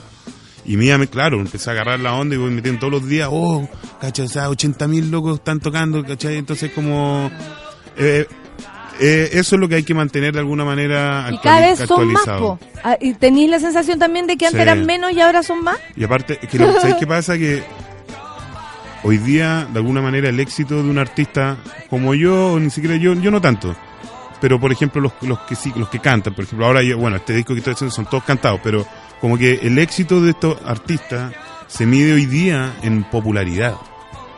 Exacto. Ahí tú mides tu éxito hoy día, Sí. tú no mides en, en nada, ningún otro aspecto de calidad o de, sí, obviamente las En cosas que tienen- bajaron tu canción, que no significa que esté buena. Claro. Los likes de YouTube te hace ser un artista exitoso hoy día, ¿cachai? En esta época millennial. Y eso no tiene que ver con cantidad de copias vendidas, ni cuánto sonaste en la radio, ni nada, porque a lo mejor la radio no te pesca, pero en YouTube eres un mega... Entonces, hay que...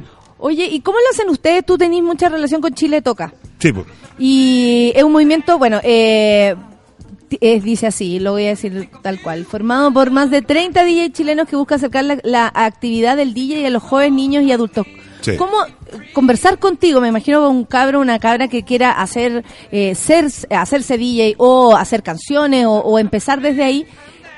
¿De dónde, cómo tú le decís con toda esta información y con todo este camino? Porque en un momento podía haber sido como choro, todos agarran Mm. sus máquinas, hacen sus cosas, pero creo que más allá de que el, eh, Internet, claro, a medida de los likes, uno igual dice, puta, quiero ver más, po. Sí, po. Quiero ver más, quiero más variedad, quiero quiero de todo tipo de personas haciendo esto también, no solo minos o minitas, Mm. Claro. sino que todo tipo de personas, que sería Sí. más atractivo también. Eh, eh, ¿cómo- ¿Cuál es el consejo que tú le das? ¿Cómo, ¿Cómo podéis decirle, agarrar un cabro y decirle vamos o cuidado? ¿Qué, qué es lo que primero le diría a alguien que quiere ser que DJ? quiere ser DJ. Mm. Bueno, la- yo me, ac- me acerqué a la actividad de DJ como una cosa netamente de, de afinidad, que, que- que- como de inquietud, de que quería pasarlo bien, ¿cachai? Que tiene que ver con la- algo que yo quería hacer, me nacía, me apa- como me apasionaba. Claro, ¿cachai? música y pasarlo bien y, Claro. y pasión y, y joven- y juventud y Claro, todas esas cosas. Eso fue lo que a mí me, me encandiló, y probablemente a todos los que se meten en esto, parte, nace así y luego obviamente se va transformando en una oruga que tiene hartas patas y aparecen las patas del- de la parte más ejecutiva y todo eso después. Pero la, la primera parte es la que tú te enamoráis de, la- de, de esta actividad. Que tú sentís pasión y querís practicar y hacerlo todos los días y te comunicáis contigo mismo y, y vais aprendiendo todos los días. Eso para mí es una, es una regla básica de lo que es eh, meterse en esto y lo que nosotros hacemos en Chile Toca de alguna manera es tratar de impregnarle a los cabros esta sensación o esta energía. Y hoy día Chile Toca, claro, parte como un movimiento de DJs enseñando y traspasando experiencia a cabros que están alejadísimos de la escena, alejadísimos de la tecnología, de los equipos, todos no saben nada, pero tú le, nosotros llegamos con los equipos y les enseñamos y vemos sus primeros chucu chucu y sus caras así y es como que hay, imagínate, estamos, nosotros vamos a pueblos, pueblos, no, no es que estemos aquí Qué en. Providencia, vamos a lugares donde están, no sé, Belén, ¿cachai? Como a una escuela en que no hay nada y ponemos todo y lo grabamos y van dos, tres DJs conocidos, ¿cachai? Les enseñamos, le- en muchos casos les compramos equipos, se los dejamos ahí con unos tutoriales para que ellos puedan Es una herramienta de trabajo también. Todo. Porque de diversión, de descubrimiento, todo lo que tú decís, pero de trabajo. Sí, pues lo que pasa es que, claro, y han salido DJs después de eso, que tocan en, en iglesias, que usted no qué. Heavy, bo, entretenido, y uno se siente bien con lo que está haciendo y también eh, abre una puerta a los DJs también de una nueva forma, o sea, de una nueva manera o otra manera de trabajar, pues, seguir siendo DJ trabajando y no ser esclavo de la discoteca, en el fondo, ¿cachai? Exacto. Mira, el medalla dice que Seco Latin Beatman me las bailé todas hace un tiempo bailando en una disco en Coquimbo. Bueno, ahora Hace vuelve, pues mañana 28 ¿dónde vaya a estar? mañana ¿dónde van, a- van a estar? Porque eh, esto en el contexto, la actividad de mañana de Club Itinerante. Club itinerante, esa otra pyme que tengo yo. Oye, eh, eso te quería decir que eh, es súper bacán y nosotros, yo me siento muy em, inspirada cuando eh, veo, escucho y estamos acá en el programa con personas que crean y, y que sacan todo Sí. como todo lo que, porque con el tiempo uno va descubriendo que puede hacer más cosas, Sí, obvio que sí. por suerte. ¿Qué es lo que es eh, Club Itinerante? Club itinerante son eh, fiestas que empezamos a hacer en regiones. Está apuntado a descentralizar el contenido que tenemos aquí en Santiago, que tiene que ver un poco con la línea editorial. En, en en regiones no hay. En regiones lo que hay son discos populares que parten a las 2, 3 de la mañana con Romeo Santos de ahí para arriba, ¿cachai? Y, y ya no, no, no pegamos ahí. pues. Entonces no, no estamos conectados con esa audiencia y lo que decidimos fue, aparte de una cosa mía, empecé a meter gente que, me, que quisiera participar en hacer fiestas en regiones. Para los que no nos gustan las otras fiestas. Claro, po. claro. Claro. Para gente, no sé, porque creció escuchando los Beastie Boys. No, Daddy Yankee, ¿cachai? Entonces, pa' o nosotros, por ponerte... Luchito. Para nosotros, pues, sí, pues, es para... Sí. Y las fiestas parten temprano y no son en discoteca, ¿sabes? Para gente que ya fue mil veces a la discoteca y no quiere ir de nuevo a una discoteca, le da lata ir a una discoteca, ¿cachai? Pero va a un club de yates, por ejemplo, va a un club de golf. No es por ser, ¿cómo se dice? Eh, Elitista. Elitista, sino que son lugares que son en regiones, son están bien cuidados, están- son bonitos. Y a, y a personas le, le llama la atención ir a una fiesta a este tipo de lugares. O sea, de Así hecho, a lo mejor no vaya a ir para el club de golf porque porque el club de golf, po. Claro. vaya a ir porque hay fiesta, ¿no? Va a ir porque hay una fiesta, claro, y, y está todo bien. Asumámoslo. Sí, no, aparte, mira, están todas las opciones, están. Sí, no, pero es que bueno que hagáis ese, esa diferencia porque hay muchas personas que podrían creer que es como, oye, no, estas fiestas están en lugares como muy elitistas. No, Claro. no tiene que ver con eso. Lo hacemos también Es para como en priorizar otros centros lugares. o casas patrimoniales, ¿cachai? Depende Es que de la el- región. Claro, que el centro español o el centro cro- club croata, pura, los de la Unión, ¿cachai? Como lugares medio icónicos que tengan o sean bonitos, por ejemplo en Arica lo hacemos en el Club de Yate, un lugar hermoso con el morro ahí encima, todos los veleros ahí y fiestas con, no sé, pues libre de pachanga le ponemos nosotros porque no tiene mucho que digamos, siempre hay como distintos tipos de, de DJs, Ah. eh, de repente va al Titay y pone música a la que a él le gusta, ¿cachai? Que es soul, funky, temprano, para que la gente se tome un trago, yo. Después viene una onda más como música negra, que es como lo que yo hago, y después una cosa más jausera. Entonces tiene como de todas, es como una experiencilla que llevamos como cada dos, tres meses a cada ciudad, que son 15, más o menos. Harto. Es harto, es, un- es como ciudades. tener un club en todo Chile, como que se arma y se desarma, por eso se llama club itinerante en el fondo, ¿cachai? Que va, es un club que se arma y se desarma y se va moviendo por Chile. Oye, que bueno, primero que todo, muchas gracias por haber venido Gracias y, te- por y no te lo digo para despedirte, sino Ah, que te lo digo. No, lo digo en serio.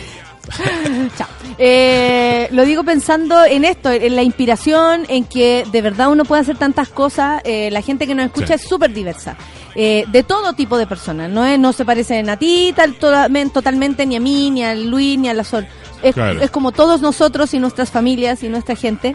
Y es bacán porque de pronto desde tu lugar de DJ, que uno a veces no, no comprende mucho, eh, Mm. como, a ver, pero ¿Qué es yo creo que mucha gente te, te ha preguntado, eso, ¿y cómo? ¿Por qué uno va a decir la diferencia entre DJ y músico si tú mismo la haces y todo el cuento? Claro. Entonces es bacán porque uno dice, bueno, desde mi lugar yo también pues, tal, tal vez me puedo inventar y hacer, eh, como decís tú, el club itinerante, está Sí. ahí en el Chile Toca, tú, la- entre las fiestas, las mismas pegas que te salen Claro. y un montón de cosas más. Entonces, no sé, eso te quería agradecer, que también lo quisieras compartir con nosotros esta mañana temprano, tú, está en Sí. horario para ti. No, yo estoy de las 6 todos los días funcionando. Con sí. los, con los críos. Con los críos ahí, cambiando pañales. No, es tan grande, mi hijo. Oye, ¿qué va a pasar en Coquimbo? Porque mañana tenemos una función fantástica, además de hoy día también. Entonces la gente se puede ir después de ver mi espectáculo a, a, a este Medio sector. panorama de veneno. Entonces te van a ver a ti y después se van. Yo no sé ¿A dónde estás tú.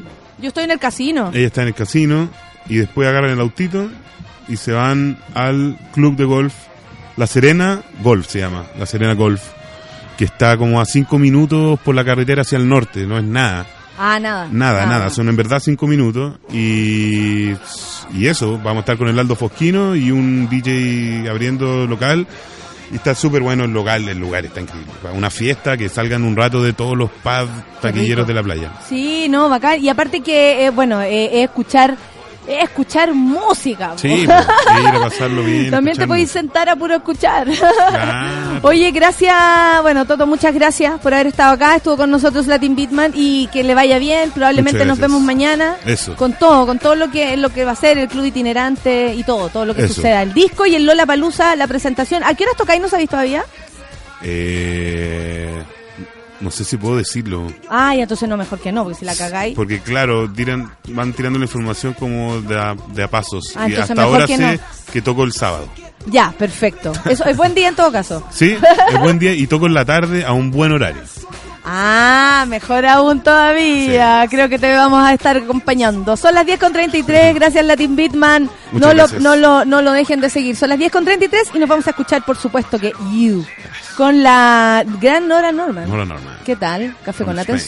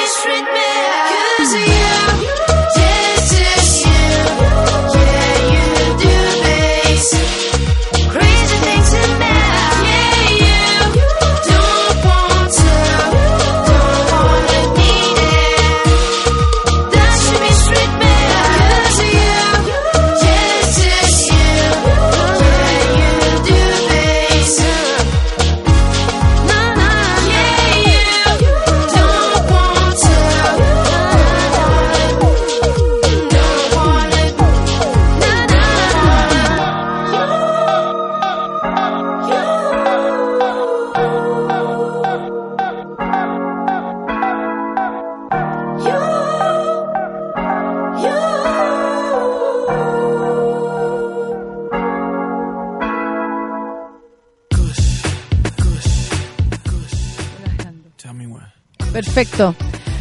Ay, estoy acá, sí. No, ponlo en color porque si no estoy mal. Son las 10 con 37, es un día muy bonito porque además hoy día eh, tengo acá a mi amiga Alexa. Tengo que presentarla primero. ¿Cómo estás, amiga? Bien, ¿y tú? Bien, eh, contándome de su pyme, vamos a hablar de eso también. Y Alfonso, ¿cómo estás, Alfonso? ¿No? ¿Ana en qué? Sí, lo que pasa es que tengo acá una... Es el personaje del cortometraje. Eso, porque eh, lo que pasa es que acá no te tengo como, eh, sí, te tengo como nombre, pero no me explicaron que Ananqué, Sacaraca, Sacaraca, Teque Teque. Ananqué. Voy a empezar de no. Y estamos con la Alexa, ¿cómo estás Alexa? Hola, bien, ¿y tú? Y ahora con Ananqué, ¿cómo estás Ananqué? Muy bien, ¿y tú? Oye, espérate, ¿y por qué? eh, ah, eh, ¿tienen, el corto tiene personaje? Sí. Bueno, están acá porque están previos a lanzar Snap, un novedoso cortometraje documental que usa las redes sociales para contar las historias de tres jóvenes de la comunidad LGTBI. Santiaguini busca reflexionar sobre la fluidez de género y las inquietudes millennials. Amer. Oh Con los millennials no se puede tanto, ¿ah? Eh, es cuático eso, ese otro tema, ese otro tema. Primero, ¿cómo llegaste tú, por ejemplo, a este, a este lugar, a este, a este- ¿cómo, cómo, cómo llegaste tú a este corto? Eh, bueno, esto es un co- codirigido con Felipe. Sí. Nosotros conocimos en Snapchat, empezamos a buscar, nos obsesionamos un poco con, con la gente que subía sus historias, como yo vi un acceso un poco único y que, no sé, nadie estaba viendo en ese Como que un momento. poco nos cambió la vida al, al poder mostrarnos y ver a otras personas, porque mucho pasa que uno puede mostrar, pero ver a otros, las experiencias de otros, igual como que te modifica. Sí, obvio o sea, sí. ahora te comunicáis así al final, como que vais mostrando tu vida y uno siente que estás sabiendo siempre del otro, pero en realidad nunca habláis. Entonces ahí nos, nos obsesionamos viendo las historias, no sé, de 40 personas en un año, empezamos a grabar, a grabar, a grabar, y ahí descubrimos a la Alexa, como por casualidad. y, la, Por casualidad. Ay, la otra me mira así como bien. Y la pillamos en un proceso muy importante de su vida también. Sí, sí. Y, y bueno, y ahí, y ahí, ¿qué te llamó la atención, por ejemplo, de, del relato? Porque la Alexa tiene un relato súper eh, descarnado, pero también muy respetuoso con ella, con, con los demás, encuentro yo. No sé, esa es mi, ver- mi, mi posición. ¿Qué, ¿Qué te llamó la atención de ella en, en relación a los demás? Porque hay mucha gente haciendo lo mismo. Mira, me llamó la atención más que nada la honestidad. Eh, tenía un acceso muy, muy único y como que no le importaba nada, era ella nomás. Se sentía muy genuina, muy natural. Entonces eso no- nos encantó, porque no de repente hay mucha pose también, eh, mucho Y, pretender. ah, y Acá ahí era ustedes como- podían ver porque estaban revisando constantemente, Sí, entonces decían, "Me- Todos los días, Claro, todos los días. claro, mira niña, lo que está aquí. Ubícate, pues, weón. Puta, yo cuando lo vi fue eso, como, ubícate, pues, weón. Oye, Alexa, y para ti, por ejemplo, bueno, han pasado muchas cosas desde que también tú, eh, yo creo, en un acto político y personal, decidiste hacer tu, tu transición, pero también, porque todos te vimos siempre transitando. O sea, los que te conocimos, te conocimos siempre así. Sí. Eh, de verdad, o sea, desde afuera, yo siempre te vi de la misma manera como te veo ahora. Yo, yo sé que tú sientes que, y sabes, y, y, y conozco tus cambios. y nos reímos porque entramos al baño juntas una vez. Sí. Y, y conozco tus cambios, pero más allá de eso, eh, ¿por qué quisiste también hacerlo público? Eh, ¿Qué provocó en ti eso? ¿Es terapéutico? ¿Lo hizo mejor? ¿Lo puso más difícil? ¿Qué onda? Eh, al principio cuando empecé a hacerlo, en realidad no lo hice con un propósito. Fue súper... Sí, porque eh, es súper complicado al principio de la transición estar explicándole a todas las personas a las que veía así como, hola, ya, ya no me voy a llamar Axel, me voy a llamar Alexa, sí, porque soy trans y eh, que mi identidad de género, bla, bla, bueno, así. 80 veces lo mismo, entonces hice este post en Facebook y... em, eh, en paralelo a eso también investigué harto sobre personas trans en internet y no había muchas personas trans chilenas, ¿cachai? No había nadie como eh, documentando una transición en Chile. Habían puras personas como de México, de Estados Unidos, de todas partes del mundo, pero en Chile no había nada. Y mm, dije como ya, voy a empezar a, a- a educar al final también a mi círculo, a las personas que están a mi alrededor. Entonces así empecé a... Claro, uno lo hace pensando que son como tus seguidores, que uno Claro. cree conocer, ¿cachai?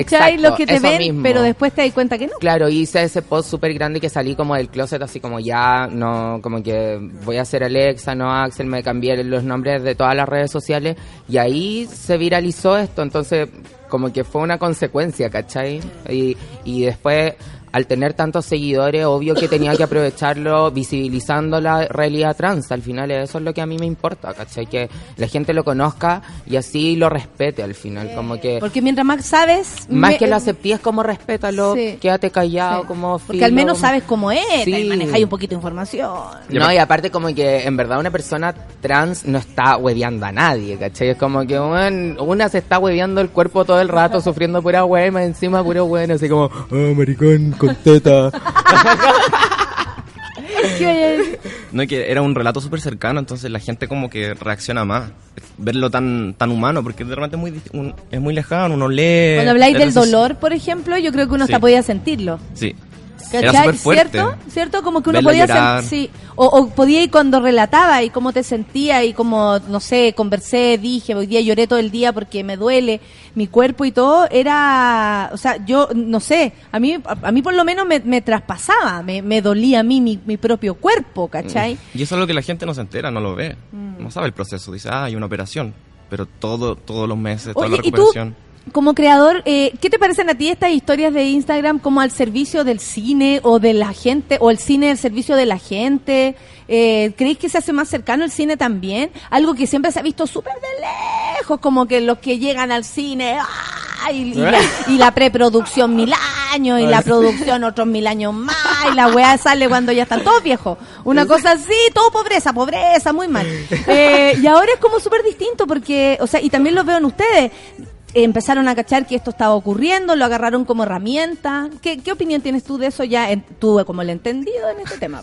No, Nosotros mí- quiénes somos, nadie. A mí me encanta, me encanta porque me, me pasó eso, vi un, como que se, se expandieron las herramientas al acceso de todo y nosotros ya lo estamos viendo y lo usamos, pero también la gente, sobre todo con Instagram, que se oficializó como el lenguaje, Sí. ahora hay gente que quizás nunca agarró una cámara, tiene el celular y empezó a aprender instintivamente a cómo relatar audiovisualmente su vida y su día a día, y sin pensarlo tanto. Hay otros protagonistas. Cuéntenme so- sobre ellos también. Eh, ahí está Alfonso. Sí, ahí está Alfonso.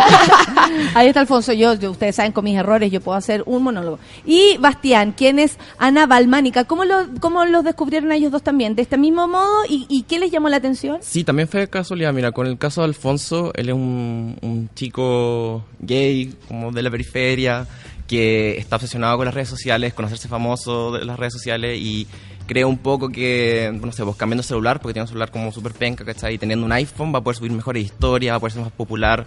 Como que hay todo un relato con el arribismo. ¿Ustedes llegaron a él? fuerte. ¿Conversaron a él?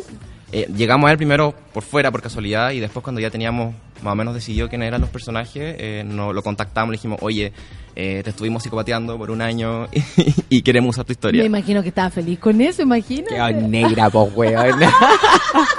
Igual teníamos miedo, teníamos miedo, pero... Como de Rihanna quedó.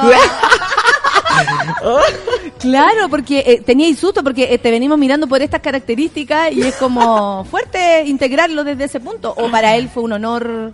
No, le gustó. ¿Cómo lo, cómo, cómo lo midieron ahí? Accedió, accedió, igual vio lo que hicimos y... Y la idea es mostrar a estas tres personas que son eh, viviendo, eh, comillas, lo mismo, digamos, o, o- o ciertas cosas, eh, pero ¿por qué eligieron a estos tres? Alexa, ¿cuál, por, qué, ¿por qué me- mezclarlos? ¿Por qué mostrarnos este abanico? Mira, de parte de ustedes, como punto de vista, como creadores. Primero nos dimos cuenta que estaban todos dentro del marco del mundo de la diversidad, que era algo como que no pudimos evitar. Claro, Estábamos ahí nosotros. claro. Y Somos diversos. Y sentí que había como una diversidad de, puntos de vista también. Como distintas, distintas formas de habitar Santiago, distintas formas de construir una identidad desde las redes sociales, porque los tres buscaban cosas distintas. Alexa visibilizar, Alfonso visibilizarse él, como eh, inventarse. Igual es una construcción de una identidad. Yo no sé si él, él es así en su, en su vida real.Igual piensa que uno está juzgando a una persona, cree conocerla, pero foto. al final veis dos minutos de Claro, su vida. claro. Y lo que pasa- quiere mostrar de su y lo vida. que quiere mostrar. Tú no sabéis si ensayó esa historia. ¿Cuántas veces la grabó? Como cuando uno ensaya un audio de WhatsApp y dice, no, no, me salió mal, lo voy a hacer de nuevo. Eh. Entonces, nos gusta ese juego de que igual hay una ficción de cómo ellos se representan. Y Ana, Ana Balmánica. Nos encantó. Fue inevitable, nos enamoramos, nos encantó. La veíamos sus transformaciones, yo la encuentro seca, seca. Y aparte que ahora en, en el tema del drag yo encuentro que igual hay que next level, porque Sí, porque fuego. tenemos súper fuerte, no sé. RuPaul como gran precedente de todo esto, pero la calidad, la calidad del maquillaje, eh, todo eso, hay una búsqueda Sí, muy la- artística. con la Ana trabajamos más de cerca y pudimos ver su proceso de, de transformación y son tres horas, tres horas y media de estar La orca maquillándose. asesina, la orca asesina, mi orcas también se transforman Impresionante. en dos horas casi. mis personajes de, de- sin miedo, mis pobres orcas. Dos horas para ponerse los, co- los colchones, eh, el traje, la cara. eh, es muy fuerte el proceso ese que, que puede ser más superficial, digamos, en el momento porque es algo artístico, pero es rudo, po. Es heavy igual. Y también ganarte un espacio dentro del mundo drag igual es, es fuerte también, pues, ¿cachai? Como que igual es un poco competitivo, yo creo. Y, y, y también estamos muchas personas mirándolos con mucha referencia internacional. Entonces como, ay, esta buena... No. No, esta buena lo dio todo, weona. Se vio todas las temporadas de RuPaul, chao. A ver, espérate un poco, a ver si tengo aquí gente comentando. ¿Sabéis qué? Eh, les- em, quería además preguntarte, Alexa, para ti, ¿cómo...? eh, porque nosotros hemos conversado en dos eh, partes anteriores. Hay venido dos veces al programa. Sí. Y ahí yo creo que he venido en diferentes etapas de, de tu Sí, vida. ¿En, cuál sí. estás ahora? Ahora estoy en... Ponte tú en el proceso de transición. ¿Ya está ahí Ya lista? ¿Sí? O sea, no sé, como que tomo hormonas y, y ahora como que, no sé, quiero tomar otras hormonas. Porque todas esas son como, mi, como mis cambios en la transición, pero como cambios físicos no sé si veo tantos, ¿cachai? Pero en realidad yo creo que no los veo porque me veo todos los días nomás, ¿cachai? Pero ponte tú cuando me mandaron el corto los chiquillos fue como, ¿quién es esa weona? Así como... Soy otra ¿Qué persona. te, qué te pasó cuando viste el corto? Fue bacán igual. Fue bacán. Como que en verdad era otra persona. Heavy. Sí, los chiquillos me empezaron a grabar cuando em, tomé mi primera dosis de hormona, onda cuando no tenía ninguna. Llegaron justo. Llegamos justo. Sí, heavy. Coincidencia. Sí, así como que salgo llorando. llorando por el. Y, ustedes como creadores creen que esto puede ser una herramienta, por ejemplo, para aquellos que, que, que están en duda, por último, de someter su cuerpo o, o de cómo te puedes sentir o de la cercanía? ¿Creéis que pueda servir también? Sí, yo creo que es una herramienta súper buena porque lo que decía antes, se ve muy de cerca. No, no es el, el, rato escrito que uno busca en internet o en los foros, a que tenía un video de alguien pasando todo el proceso. ¿Cuánta gente habrá querido ver eso también de Alexa cuando vi- veía tus posteos o cosas y como el ver el- lo que pasaba ahí detrás de ese relato? ¿Qué es lo que hacen ustedes? Bueno, igual Alexa lo permitió con su cuenta de Snapchat y ahora con sí, Instagram, porque igual le dio acceso, igual. le dio acceso a mucha gente también. Sí, que lograba pillarlo también. Sí, es que en ese tiempo yo usaba, ahora no lo uso, por ejemplo, ¿cachai? Pero en ese momento usaba Snapchat así caleta y aparte que, bueno, estaba operada, acostada sin hacer ni una weá, obvio que era como, no me duele, me duele, no me duele, me duele, fumo pito, no me duele, me duele, hoy quiero una pastilla, así todo el rato, ¿cachai? Como que, weón, bueno, y me grabé así heavy y, weón, había como momentos que me despertaba a las 4 de la mañana así llorando, así, "Ay, me duele, y me grababa así como, me duele. Y de hecho en, en mi, en la sección como guardada de Snapchat tengo también toda la historia de, de mi transición, así, heavy. A veces la veo y quedo negra igual. ¿Para qué te sirve a ti verla? para acordarme, porque en verdad ya no recuerdo ese dolor, ¿cachai? No lo recuerdo, es como estoy súper feliz, estoy súper plena, como todas las Ay, como la- las mamás que no tienen hijos, como Sí, de dolió buena, tanto, pero ya no me sí, acuerdo, la sí, alegría de- superior. Sí, bueno, como un hijo esta vagina, ¿cachai? Claro. Como que parí una vagina, weona. ¿Cómo se llama el corto? ¿Dónde podemos verlo? La gente ya está preguntando. Qué simpática es la Alexa, qué hermosa que está. Sin cosificar, dice Andrew. Ah. Eh, el Álvaro pregunta, ¿cómo? ¿Cómo lo vemos? ¿Dónde lo vemos? ¿Cuándo lo van a mostrar? Eh, ¿Van a hacer conversatorios, por ejemplo? Sería fantástico de- que después de eso podamos conversar con la misma Alexa, algo así, una idea. Sí, mira, primero nosotros ahora vamos a tener eh, nuestro estreno en un- el Festival de Clermont-Ferrand, que es un festival de cortometraje en Francia. Ahora es del 2 al 10 de febrero. Y hoy o mañana vamos a anunciar el estreno latinoamericano. Que tenemos que esperar que lo anuncien antes de anunciarlo nosotros. Muy bien, y muy después, seguramente durante el primer semestre, vamos a hacer el estreno nacional. Y ahí, obviamente, conversatorios, vamos a invitar a Alexa, vamos a invitar a Lana, vamos a invitar a los personajes. ¿Y a ti? ¿Cómo te, ¿Cómo te transformó esto? Porque yo cacho que todos vivimos transformaciones a través de nuestros amigos, de nuestra gente, ¿cachai? De Un, como, como eh, tú antes pensabas una cosa y después pensabas otra. O uno dice, oh, que heavy que en algún momento juzgué algo que ahora considero tan bacano, normal, o, o rico de, de conocer, o no sé, los prejuicios. ¿Cómo, cómo fue para ti? ¿Qué, qué transformó en ti este, este corto? Mira, más que, más que prejuicio... Porque ustedes están desde afuera, ¿cachai? Sí. Entonces ven todo, pueden opinar, oye, que heavy lo que hizo, o no me gustó, sí. Es distinto que eh, vivirlo desde, desde adentro. Mira, do- dos cosas. Lo primero, por los personajes me, me abrió un mundo que más que prejuicio era como desconocimiento. Simplemente no sabía, no- Claro. no, lo pensaba, ¿cachai? Claro. Es como está ahí, pero no, no tengo acceso y ahora lo veo en todas partes. Y lo otro que también me hizo más consciente aún, sobre todo porque me obsesioné un poco con el tema de las redes sociales, sobre la cantidad de información que uno pone afuera y, y no te das cuenta de todo lo que estáis diciendo. O sea, yo había gente que sabía dónde trabajaba, dónde vivía, y la gente no sabe eso. O de repente nos pasaba con el Felipe que veíamos a alguien en la calle y es como, oye, a él lo estamos grabando, y él no tiene idea.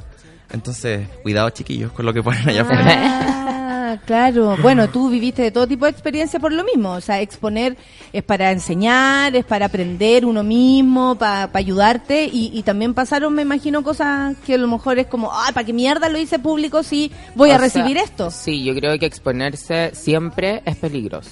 Siempre. ¿Cachai? Como que igual estáis expuesta a cualquier comentario al final, ¿cachai? La gente igual se siente con el derecho de decirte la weá que quiera en internet, ¿cachai? Onda como, si, en- si denunciáis algo, eh, tení dos tipos de comentarios, pues los que están a tu favor y los que están en contra, y los que están en contra son, pero a fuego, ¿cachai? Los weones te hacen cagar igual, así es heavy. Y, y a veces... Yo o- reviso los perfiles a veces de esa Sí. gente para ver Yo sus igual, vidas. obvio. ¿Cómo serán? Sí. Esta persona yo y después igual. sale con una guagua y uno dice, Sí. ¿y Oh, quiere a la guagua? Dice, ¿Qué le "Suelta está la guagua", enseñando esa guagua? ¿Cierto? Como que... Eh, Y una el no puede tener hijo, imagínate. ¿Te gustaría? Sí, pero mm, no sé si estoy dispuesta a pasar por el proceso eh, como de adopción, ¿cachai? Creo que es demasiado agotador, como que ya hago demasiadas weas en mi vida, como que... Y ahora tengo una peluquería y ese es mi hijo.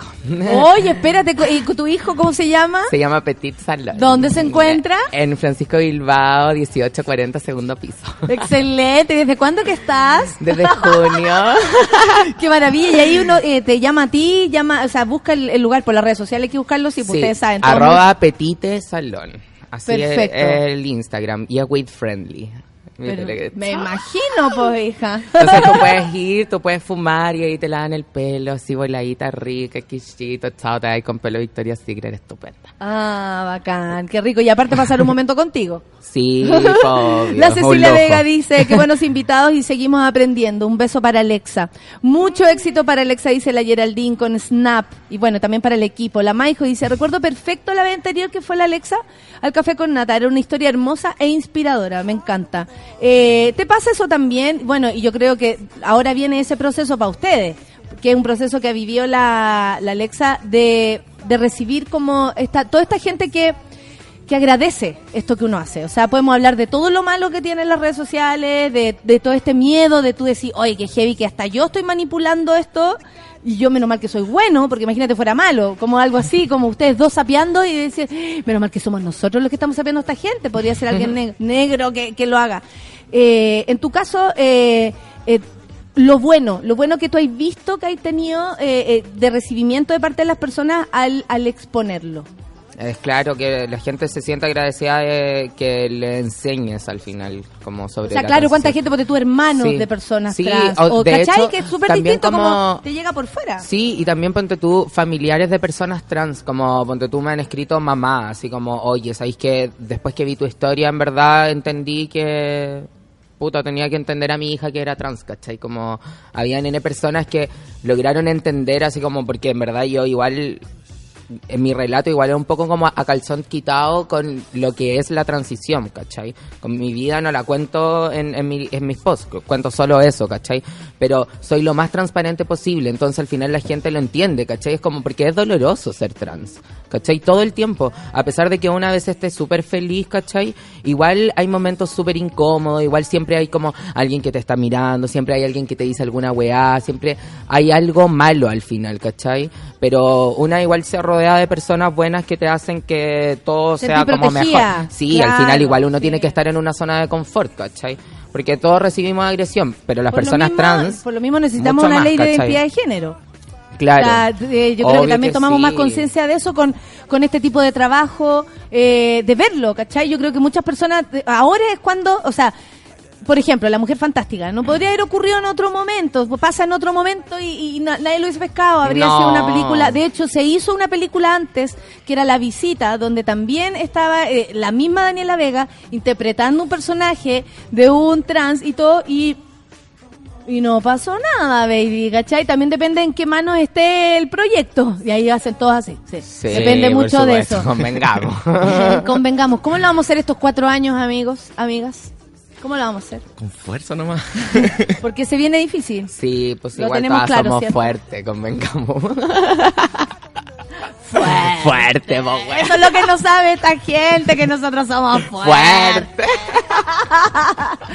¿Qué te parece a ti? ¿Es necesario la, la ley de identidad de género? ¿Está ahí siguiendo la situación? Sí, sí, estoy siguiendo. Y aparte, justo eh, estaba viendo, yo igual veo tu historia, Alex, la sigo viendo. La sigo viendo, sorry. La sigo viendo. Sorry. Eh, estuviste en el congreso, Sí. lo encontré súper heavy, yo igual Fue después heavy. vi los videos, Fue como acuático estar en el congreso. el nivel de agresividad de la gente. o sea, como- Primero decidir ir. Yo tú frente a, la a, la- a lo del aborto, eh, decidí en una de esas eh, no ir. Yo Sí. nunca he ido, pero eh, Es quería ir y después... Satánico, bueno, es satánico, satánico. Mira, primero que todo, es heavy que mm, las personas trans somos agredidas, no nos pesca nadie, ¿cachai? Y aparte, como que defienden a las personas que nos agreden. Como que cuando tú estábamos fuera del, del Congreso, había una fila como donde estaban todas las organizaciones trans y por la diversidad sexual, y había otra fila donde estaban los evangélicos, ¿cachai?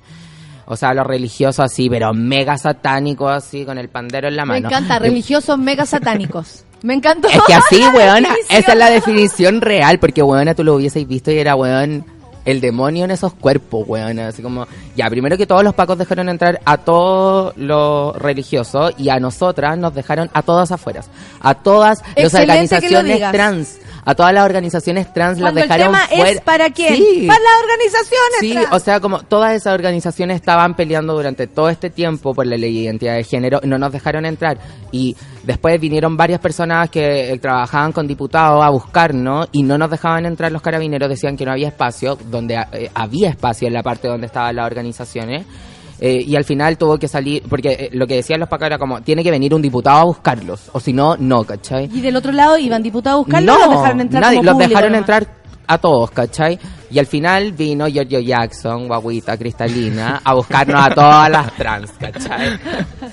Agüita, Cristal. Guaguita cristalina, bueno, así vino así con su carita, chao, nos hizo entrar a todas las travestis, weón, entramos. Y, y lo más heavy es que estaban todos los diputados dando como su- sus testimonios, que las personas de RN, como, uy, weón, heavy, heavy, heavy. No, por eso como, quería hablar de estos cuatro años bajo el agua que vamos a vivir. bueno, que heavy. Y filo, estaban hablando un montón de weá. Y, y la gente ya hablaba, daba sus opiniones, qué sé yo. Y las personas evangélicas, eran, cuando estaban en contra de la ley, gritaban así, ¡eh! y celebraban y toda la cosa.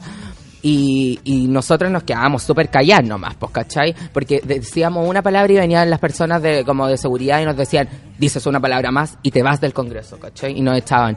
Y después las personas, eh, lo- los diputados votaban a favor de la ley y las personas evangélicas así, ¡ah! Y bueno, tiraban cosas y todo, y bueno, le soportaron todos los gritos, todos los insultos, Increíble que toda la agresión. tengan- Y a los locos los echaron cuando faltaban 15 minutos para que terminara. Entramos a las 11 de la mañana y salimos un cuarto para las 4.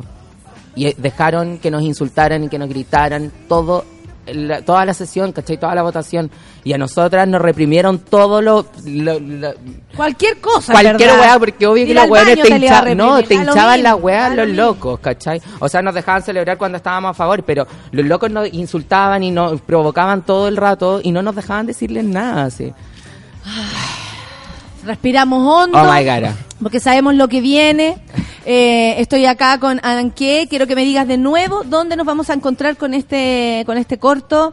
Yo quiero mucho verlo, quiero estar ahí y quiero además saber que le va a ir la raja internacionalmente, guacho. Quiero verte aquí llegar así como no puedo ir. ¿Cachai? Si no puedo ir a tu programa, weona. Así, eso quiero que me digas. Vamos a estar del 2 al 10 de febrero en Clermont-Ferrand, el festival de cortometrajes, y después un próximo estreno latinoamericano por Y acá anunciar. también, Y pues, acá hay- también, para acá conversar, hay que hacerlo, Sí, po, cómo lo necesitamos. Chile necesita Estamos este gestionando documental. para el primer semestre.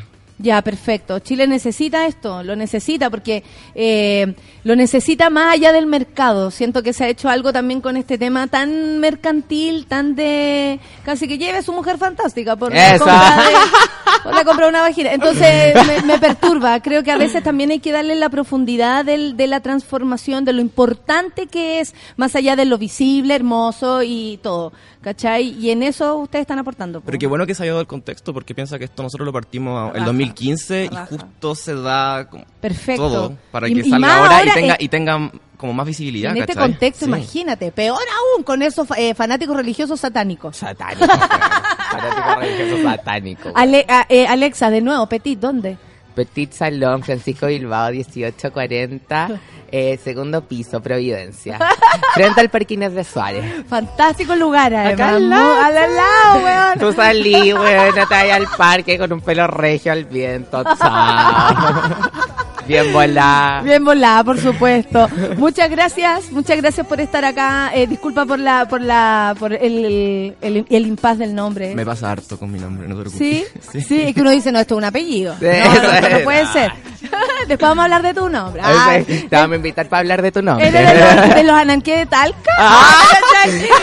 Que les vaya súper bien con Snap, que les vaya súper bien en sus vidas. Alexa, te amo. Son las 11 con 3 minutos. Nos vemos hoy día en Coquimbo, monos. Nos vemos por allá. Está lleno los dos días. Muchas gracias a todos. Café con nata. Chau.